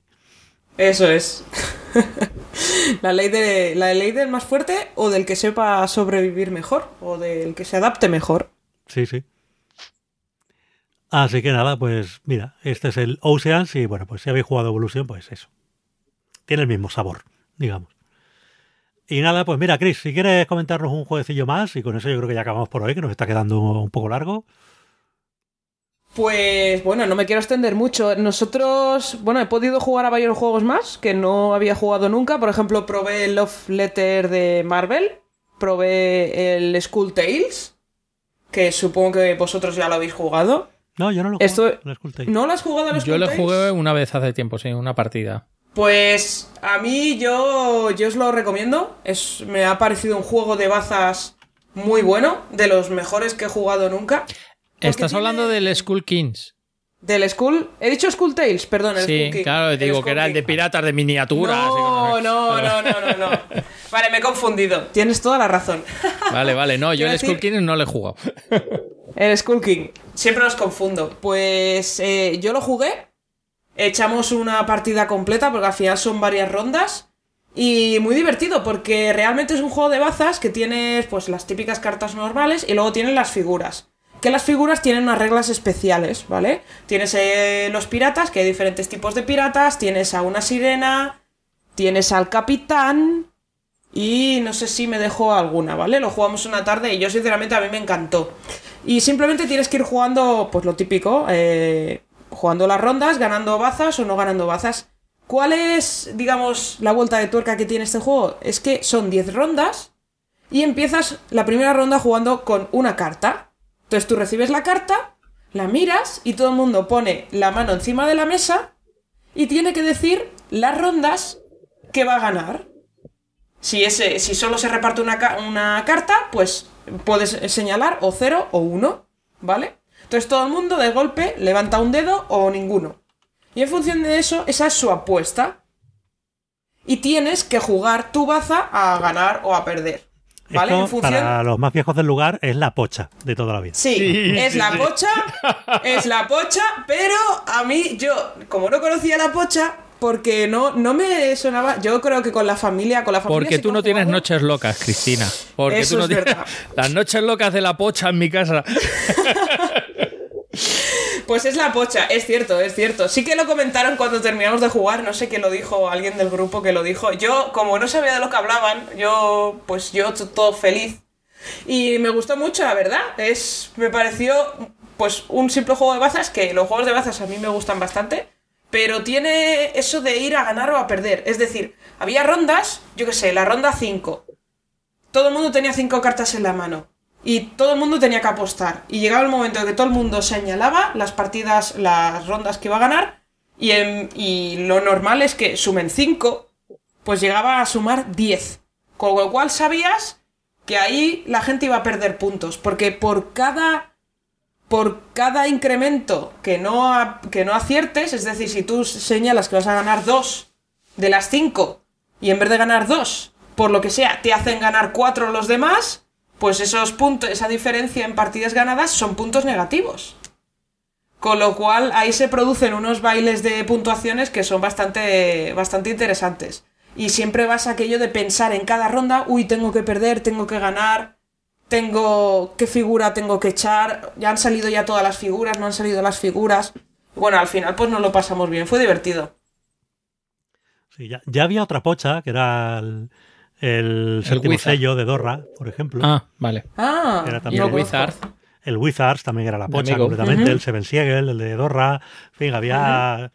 Hay varios juegos que son reimplementaciones de la pocha, digamos, pero son muy divertidos todos. Eso es. Sí, yo creo que al final es sencillo, o sea, al final es típico de bazas, pero luego tiene la, el añadido de tener que apostar, entre comillas, en función de tu mano, qué es lo que vas a, cuántas vas a ganar o, o si no vas a ganar ninguna, porque yo había manos que decía, eh, no, no me acuerdo cuál fue, la ronda de siete cartas, vi mi mano y dije, voy a ir a perder. Yo- Y fui a perder. La, la teoría de, de nuestro amigo Julio Nasquela, que decía que todos estos juegos alemanes de cartas eh, se dividían en pocha o culo. Era- o eran reimplementaciones de la pocha, de esto de a ver cuántas bazas ganas, o reimplementaciones del culo, que era el juego de quedarse sin cartas. Como el Grand Almuti, como el Tichu y estas cosas. Entonces al final era, venga, otro jueguito de cartas, este que es pocha o culo. Y ya tenía una frase. Pues cierto, eso es cierto, es verdad, es verdad. Se pueden clasificar bastante en esos dos grupos. Sí, sí, no, muchos Sí. de ellos, vamos. Pues no sé, me gustó mucho el Skull King. Yo me lo pienso comprar. Porque yo creo que con la familia incluso lo puedo sacar a mesa. Y como es la pocha, les va a gustar a Esto, todos. me acuerdo que en su momento aquí lo editó De Beer, pero no sé si lo sigue teniendo en catálogo. o- Pues lo estuvimos buscando y no lo encontramos. No encontramos. Yo creo que no lo, no sé. Debe quedar algún stock en alguna tienda, pero no lo encontramos. Bueno, en todo caso es Así que- independiente del idioma, o sea, Sí, se Sí. puede buscar Eh, de cualquier sitio que... Eso es, eso es. Y no hemos hablado del autor ni nada, pero bueno, ya si queréis lo, lo podemos. Skull King. Además me gustaba el arte de, de la edición que, a la que jugué yo. Sí, es chulo. Y no está mal el arte. Y sí, está bueno, al final hay de muchísimas ediciones. Pues lo que dices tú, al final es la pocha, es un juego clásico de toda la vida que puedes jugar siempre que quieras. Así que. Oye, antes de irnos, me, tiene, es que- es- me tienes que dejar hablar de, de- de- de una cosa. Venga, habla de lo Venga. que quieras. Bueno, pero antes de que tú hables, Sí. vamos a recordar a nuestros oyentes que tenemos nuestro Patreon. Patreon.com barra días de juego, ya sabéis, si queréis echarnos una manita, ahí tenemos nuestra campaña de financiación. Os recordamos que es culpa mía, que voy con retraso, pero tenemos unos jueguecitos para sortear. Eh, cortesía de eh, mi otro podcast, Push Your Luck, donde estamos patrocinados, tenemos algún juego para sortear y como el Patreon hemos decidido hacerlo común entre los dos programas, pues eso que lleváis los oyentes de Días de Juego. Así que nada, seguidnos en patreon.com barra días de juego, aportad eh, lo que sea. Y ya hace poco escribí un mensaje a los patrones, que hace tiempo que no les escribía, anunciando que la intención para este año era fortalecer un poco el Patreon y empezar a hacer contenido exclusivo y alguna cosa más, porque la verdad es que no me quejo. Hasta ahora ha habido gente que, que nos ha estado apoyando sin recibir pues prácticamente nada a cambio y no, no puede ser. No puede ser, así que bueno, recibiendo que podemos seguir haciendo este programa, Sí. pero oye, no, Que- no les hemos dado mucho en exclusivo, la verdad. Así que bueno, eh, lo que pasa es que eh, fue justo anunciar esto y salir de trabajo después de años en paro. Entonces, bueno, lo haremos, ¿vale? Eh, las cosas van a ir pues un poco más lentas de lo que yo hubiera querido, pero eh, bueno, lo, haremos, lo haremos. Fomentaremos un poco más el, el Patreon. Además, ahora tenemos también a los oyentes de, de Push Your Luck, que en ocasiones sois los mismos, pero en otras no, porque bueno, lo- los tonos y los contenidos de los dos programas son suficientemente diferentes como para, para abordar dos tipos de público. El público de días de juego quizá ya es un público más, más veterano, más jugador y, y con interés ya un poco más allá de los juegos en sí, sino bueno, estas cosas que hablamos siempre de, cómo funciona la, la industria por dentro. Y en Push Your Luck pues estamos en un plan más eh, básico de atraer a nuevos jugones y de guiarlos un poquito por, por este mundillo. Entonces, pues bueno, recordad, patreon.com barra días de juego, entráis ahí, nos dejáis algo, que todo nos viene bien, que los podcasters somos pobres, por definición, no somos youtubers. Así que nada, Soy los divulgadores pobres, sí. somos lo- los divulgadores pobres. Eh, esto en realidad es porque somos feos. Si fuéramos Sí, guapos, sí, tendríamos un canal de YouTube. Pero eh, si no estamos en YouTube, eh, es simplemente porque somos feos. Entonces, nada, Todos. apiadaos de nosotros y una de- manita en Patreon. Darle de comer a los feos. Muy bien, pues antes de cortar, e importantísimo, es que claro, yo digo, joder, estoy hablando del, del Taxis de la Mar, estoy hablando de la cosa esta de videojuegos y no he hablado del juego que he jugado más de 30 partidas en, te lo digo, desde el 14 de agosto, eh, o sea, ha llovido ya, pues eso, tres semanas por ahí, pues 35 o 40 partidas llevaría a un juego. Y te tengo que hablar del Zombie Kids. Ostras, Zombie que Kids además no- ha sido en el grupo de Telegram. ¡Buh! Pues mira, ya que estás, espera Pedro, Claro, es que métodos de por- contacto del programa, Vale. en vez de contarlos al final, los contamos ahora. Sí. Recordad, eh, díasdejuego.podcast, arroba gmail.com si queréis mandar un correito, arroba días de juego en Twitter, eh, si no, dejadnos un comentario en iVoox, en el blog, díasdejuego.com eh, o donde sea. Y recordad que tenemos un grupo de Telegram eh, que se llama Días de Juego, buscadlo en Telegram, donde, bueno, pues ahí charlamos amigablemente de juegos y demás, y además me siento orgulloso de decir que es en muy buen ambiente. Que, Sí. jolín, Sí. hay veces, últimamente los grupos de Telegram se están convirtiendo en Twitter 2 y, y, oye, no, aquí más o menos por ahora, eh, la verdad es que todo, todo fluye muy amigablemente, que es la intención. Sí, eso, eso es. Yo eh, tengo que confesar que estoy en el grupo, nunca digo nada, pero yo os leo tranquilamente. Ah, pues es mira. como leer una revista, yo os leo tranquilamente. eh, De vez, de vez en cuando abro, yo abro Telegram y empiezo a leer grupos. Y es lo que decís, hay grupos, pues bueno, hay grupos de todo tipo. Y el de días de juego es, es, cometi- es comedido y es sensato y no tiene 4.000 mensajes. Sí. Además, me hace mucha gracia que hay gente eh, que está en nuestro foro, en, en el grupo de días de juego, igual que también lo están en el club Euroblandengue o lo que sea, y luego también están en, en muchos otros, igual que estoy yo, pues en Bislúdica o en otros, otros chismes, en el lado único, lo que sea. Y hay la misma gente que a veces va a otro grupo y se comporta un poco de otra forma. Aquí son ver. más gamberros, yo voy a ser más gamberro, pero no, en día de juego. Aquí esto es igual es salirse del tono, yo aquí me, me Cada, comporto. hombre, cada grupo, igual que cada podcast y tal, tiene su carácter. El grupo Claro. de, de Telegram de, de Bislúdica es muy divertido. Eh, ellos Sí, siempre sí. tienen ese tono más, más gamberro, más faltoso, tal, pues oye, está muy bien. Eh, pero bueno, pues eso, que cada grupo... Lo que pasa es que muchas veces en esos grupos hay que tener cuidado porque hay gente que no mide mm, bien eh, el tema de, de, ser mm, faltoso de manera divertida a pasar a ser ofensivo. Y, requieren un cierto esfuerzo de moderación. Y yo, como no tengo mucho tiempo, eh, prefiero imponer Mm, entre comillas, un grupo tranquilo, que no me haga falta estar ahí cada cinco minutos moderando por si alguien se, se pasa mucho de la raya. Así que bueno, mm. pero vamos, yo también estoy en el de Lúdica y muchos otros. Sí, sí, sí. bueno, pues voy a intentar hacer, hablarte de Zombie Kids. Os voy a hablar de Zombie Kids en nada, en cinco minutillos, porque tampoco es un juego infantil. Eh, tampoco hay mucho que hablar, pero es un gran juego. O sea, esto ha llegado al número uno de la BGG por algo, porque esto es un juego hecho para que juegues con tus críos y tú lo pases genial. Y que sea un juego que los niños te digan, vamos a echar otra, vamos a echar otra, vamos a echar otra. Zombie Kids Evolution, y hay que explicar bien esto, el Evolution es un juego que evoluciona, nunca mejor dicho, del Zombie Kids original, que se publicó en el 2014, que era un juego de cartas cooperativo donde unos chicos intentan detener una pandemia zombie que hay en un colegio. Eh, ¿Qué pasa con el juego original? Bueno, pues no sé si tuvo mucho éxito o no, pero de repente salió este en el año 2018 por la editorial Escorpión Masqué, la editorial francesa. La autora es Annie Globet, ¿vale? Para que vayamos añadiendo más autoras al, panorama lúdico, que eso siempre está bien. Eh, y este juego ha sido un pelotazo.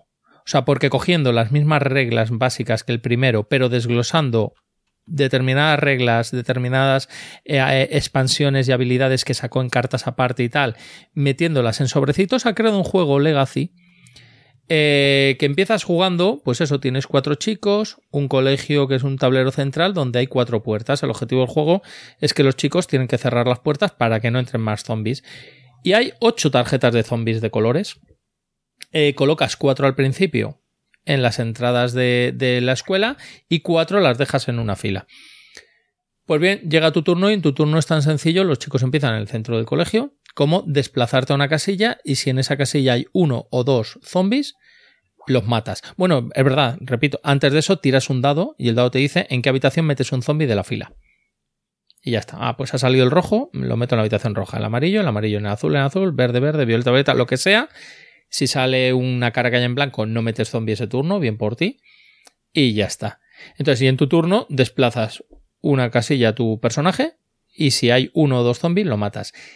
Pero ¿qué pasa si hay tres zombies? Cuando hay tres zombies, esas casillas están bloqueadas. Tú no puedes entrar. Si estás en una casilla donde se ha metido el tercer zombie, eh, tienes que salir de ella obligatoriamente. ¿Vale? No puedes quedarte quieto, porque otra de tus posibilidades es me quedo quieto y mato a los zombies en la carta donde esté. Siempre que haya uno o dos. Eh, y cuando llego a una entrada, yo solo no puedo cerrar la puerta, necesito a otro jugador.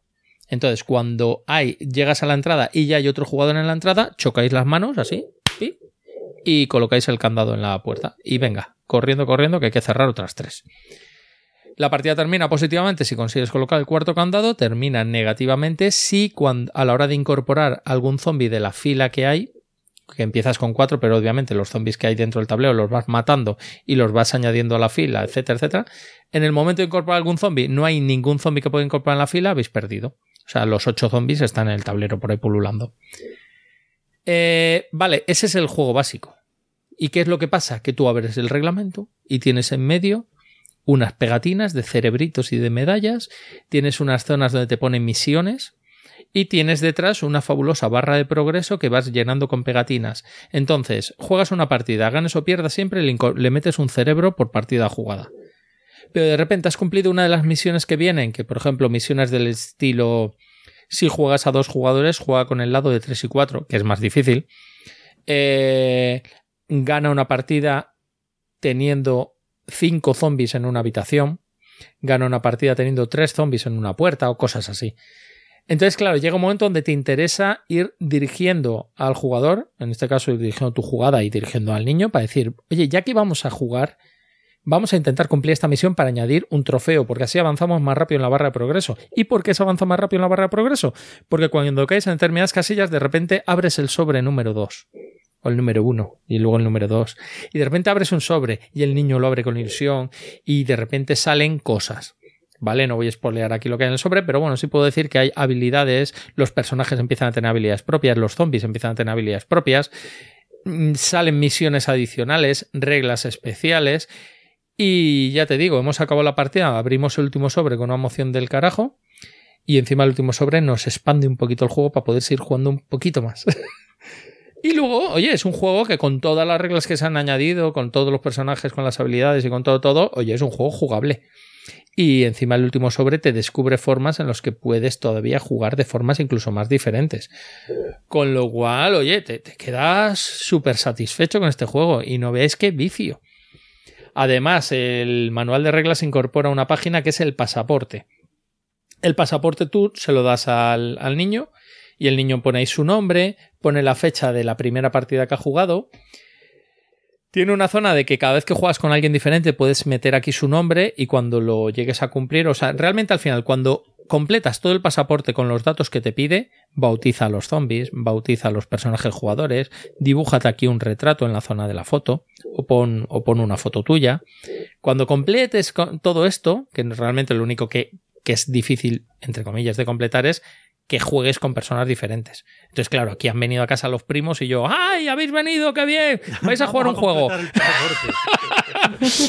Casi me hacía más ilusión. Niña, ya te digo. Entonces, completabas el pasaporte y le metes otro trofeo al pasaporte, que es otro trofeo en la barra de progreso. Y así vas avanzando y abriendo sobres. Y aquí estuvieron los sobrinos jugando. Cada sobrino normalmente ya se escogía un personaje favorito. Cuando abres el sobre salía la habilidad del personaje tuyo. ¡Ay, ha salido la, mi habilidad! Y tal, y no sé qué. Vamos, maravilloso, maravilloso juego. Ha tenido tantos éxitos ¿no? que está número uno en la BGG con una puntuación de 8 número y más de 1500. ¿Qué? Número uno de juegos infantiles, aclaramos. De juegos infantiles, juegos infantiles. Pero vamos, muy disfrutón entre, entre todo el mundo, ¿eh? Que hay partidas que se te ponen Yo complicadas. Digo, lo único es que en el grupo de Telegram hubo unos días en que solo se hablaba de este juego. Claro, porque estuve yo que poniendo. aquí no hay tantos niños, o sea que. es que pusimos mucha foto, es verdad. Y te pones a diseccionarlo como juego, y es verdad que igual como cooperativo, después de todo, de haberlo jugado, igual la niña ya no me le vuelve a pedir sacar, porque ya lo hemos completado. Bueno, todavía nos quedan por completar cuatro cositas. Pero bueno, que me quiten lo bailado, coño. Que jugar treinta y tantas partidas. Claro, que a igual hay partidas de cinco minutos o de diez, dependiendo de lo que tardes. Las últimas eran un poquito más largas, sobre todo cuando intentas hacer misiones de las complicadas. Le vas metiendo pegatinas con reglas adicionales y con misiones adicionales al reglamento y tal. Increíble. Y como cosa novedosa de la que me enteré hace relativamente poco, es que este mismo año, bueno, yo no sé si con la pandemia se retrasará o no, pero bueno, el, no, no creo que se retrasará. El 28 de agosto la, se ha publicado en la página de Facebook de la editorial de Scorpion más que la portada del Zombie Teens Evolution. ¿Vale? Que entonces ahí los niños ya son adolescentes y ya creo que el escenario ya no es tu colegio, ya es toda la ciudad. Sí, el juego será un poquito más complejo a lo mejor. Igual, probablemente, pero bueno. Así que nada, intrigante de abrir todos los sobres. Una producción buenísima, ¿eh? Cuando sacan el Zombie Inserso Evolution, que es el que nos toca ya. Sí, a nosotros más o menos, ¿sí? Por cierto, que 20 pavos cuesta nada más. A mí me sorprende, tiene una producción que te mueres. sí, nada malo, lo comentaban. Un regalete. Que era, muy, que era muy baratito. Así que no, ya digo, lo más recomendable, de lo más recomendable, porque además todo, todo el mundo en el grupo de Telegram que lo había probado hablaba maravillas de que los niños se lo estaban mm. pasando genial, y tal. Así que mira, muy recomendable este Zombie Kids Evolution. Que vamos, además me gusta mucho el grafismo. Es, un grafismo casi más de videojuego que de juego de mesa, pero está muy chulo. Sí, porque son muñecos diseñados en 3D. Mm. Y es. Bueno, por cierto, que el escorpión más que son quebequeses, que no son franceses. Ah, no. Son franceses ah, canadienses. Son ah, franceses del otro lado del charco. Ah, para el caso son es lo mismo. Sí, sí, pero no, no, pero que son de, son de allí, son quebequeses. Quebecuas, quebecuas. Así que nada, pues bueno, hasta aquí entonces los juegos de hoy. Y bueno, ya hemos dado los métodos de contacto, ya os hemos hablado del Patreon, no os olvidéis. Así que yo creo que, no sé, como dicen los anestesistas, se acabó lo que se daba. pues muy bien. maravilloso. Maravilloso, maravilloso. Pues, oye, Chris, muchas gracias por acompañarnos hoy. Todo el programa que, te has tragado, porque vamos, tela lo que, La verdad. lo que llegamos a hablar, pero mira. Bueno, pero es, es con mucho placer ¿eh? que estoy aquí con vosotros. La verdad es que habláis muy bien, explicáis muy bien los juegos y nada, yo he estado aquí disfrutando. Me faltaban las palomitas porque no me podía levantar, pero si no me hubiese hecho unas palomitas y hubiese estado aquí disfrutando como todos, como el que más. Pues sí, y, y nosotros encantados también de que hayas estado por aquí compartiendo tus, tus últimas partidas y sobre todo, lo más importante, no os olvidéis de las virtuales, las les virtuales que se van a celebrar pues en una semanita. Esto no sé si me dará tiempo publicarlo esta noche o mañana, pero bueno, del 18 al 20 de septiembre, eh, desde el 18 a las 5 de la tarde ya podéis estar ahí pegados al Twitch, que va a haber muchas cositas, mandanga muy buena. Eh, presentaciones de juegos por parte de editoriales, partidas de rol eh, online y, en fin, un montón de cosas más. Así que nada, os queremos ver a todos por allí. Y por mi parte, pues poco más. Eh, no sé si queréis añadir algo vosotros. No, yo ya me he quedado a gusto. Vale. Chris, también, ¿no? Sí, un, un, placer, un placer de nuevo y muchas gracias. Pues muchas gracias a todos. Nos vemos en el próximo programa. Adiós. Adiós. Adiós.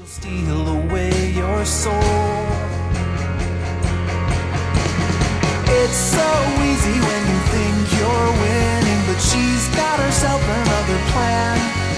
You think you're being clever like a modern man, but Josie has the upper hand.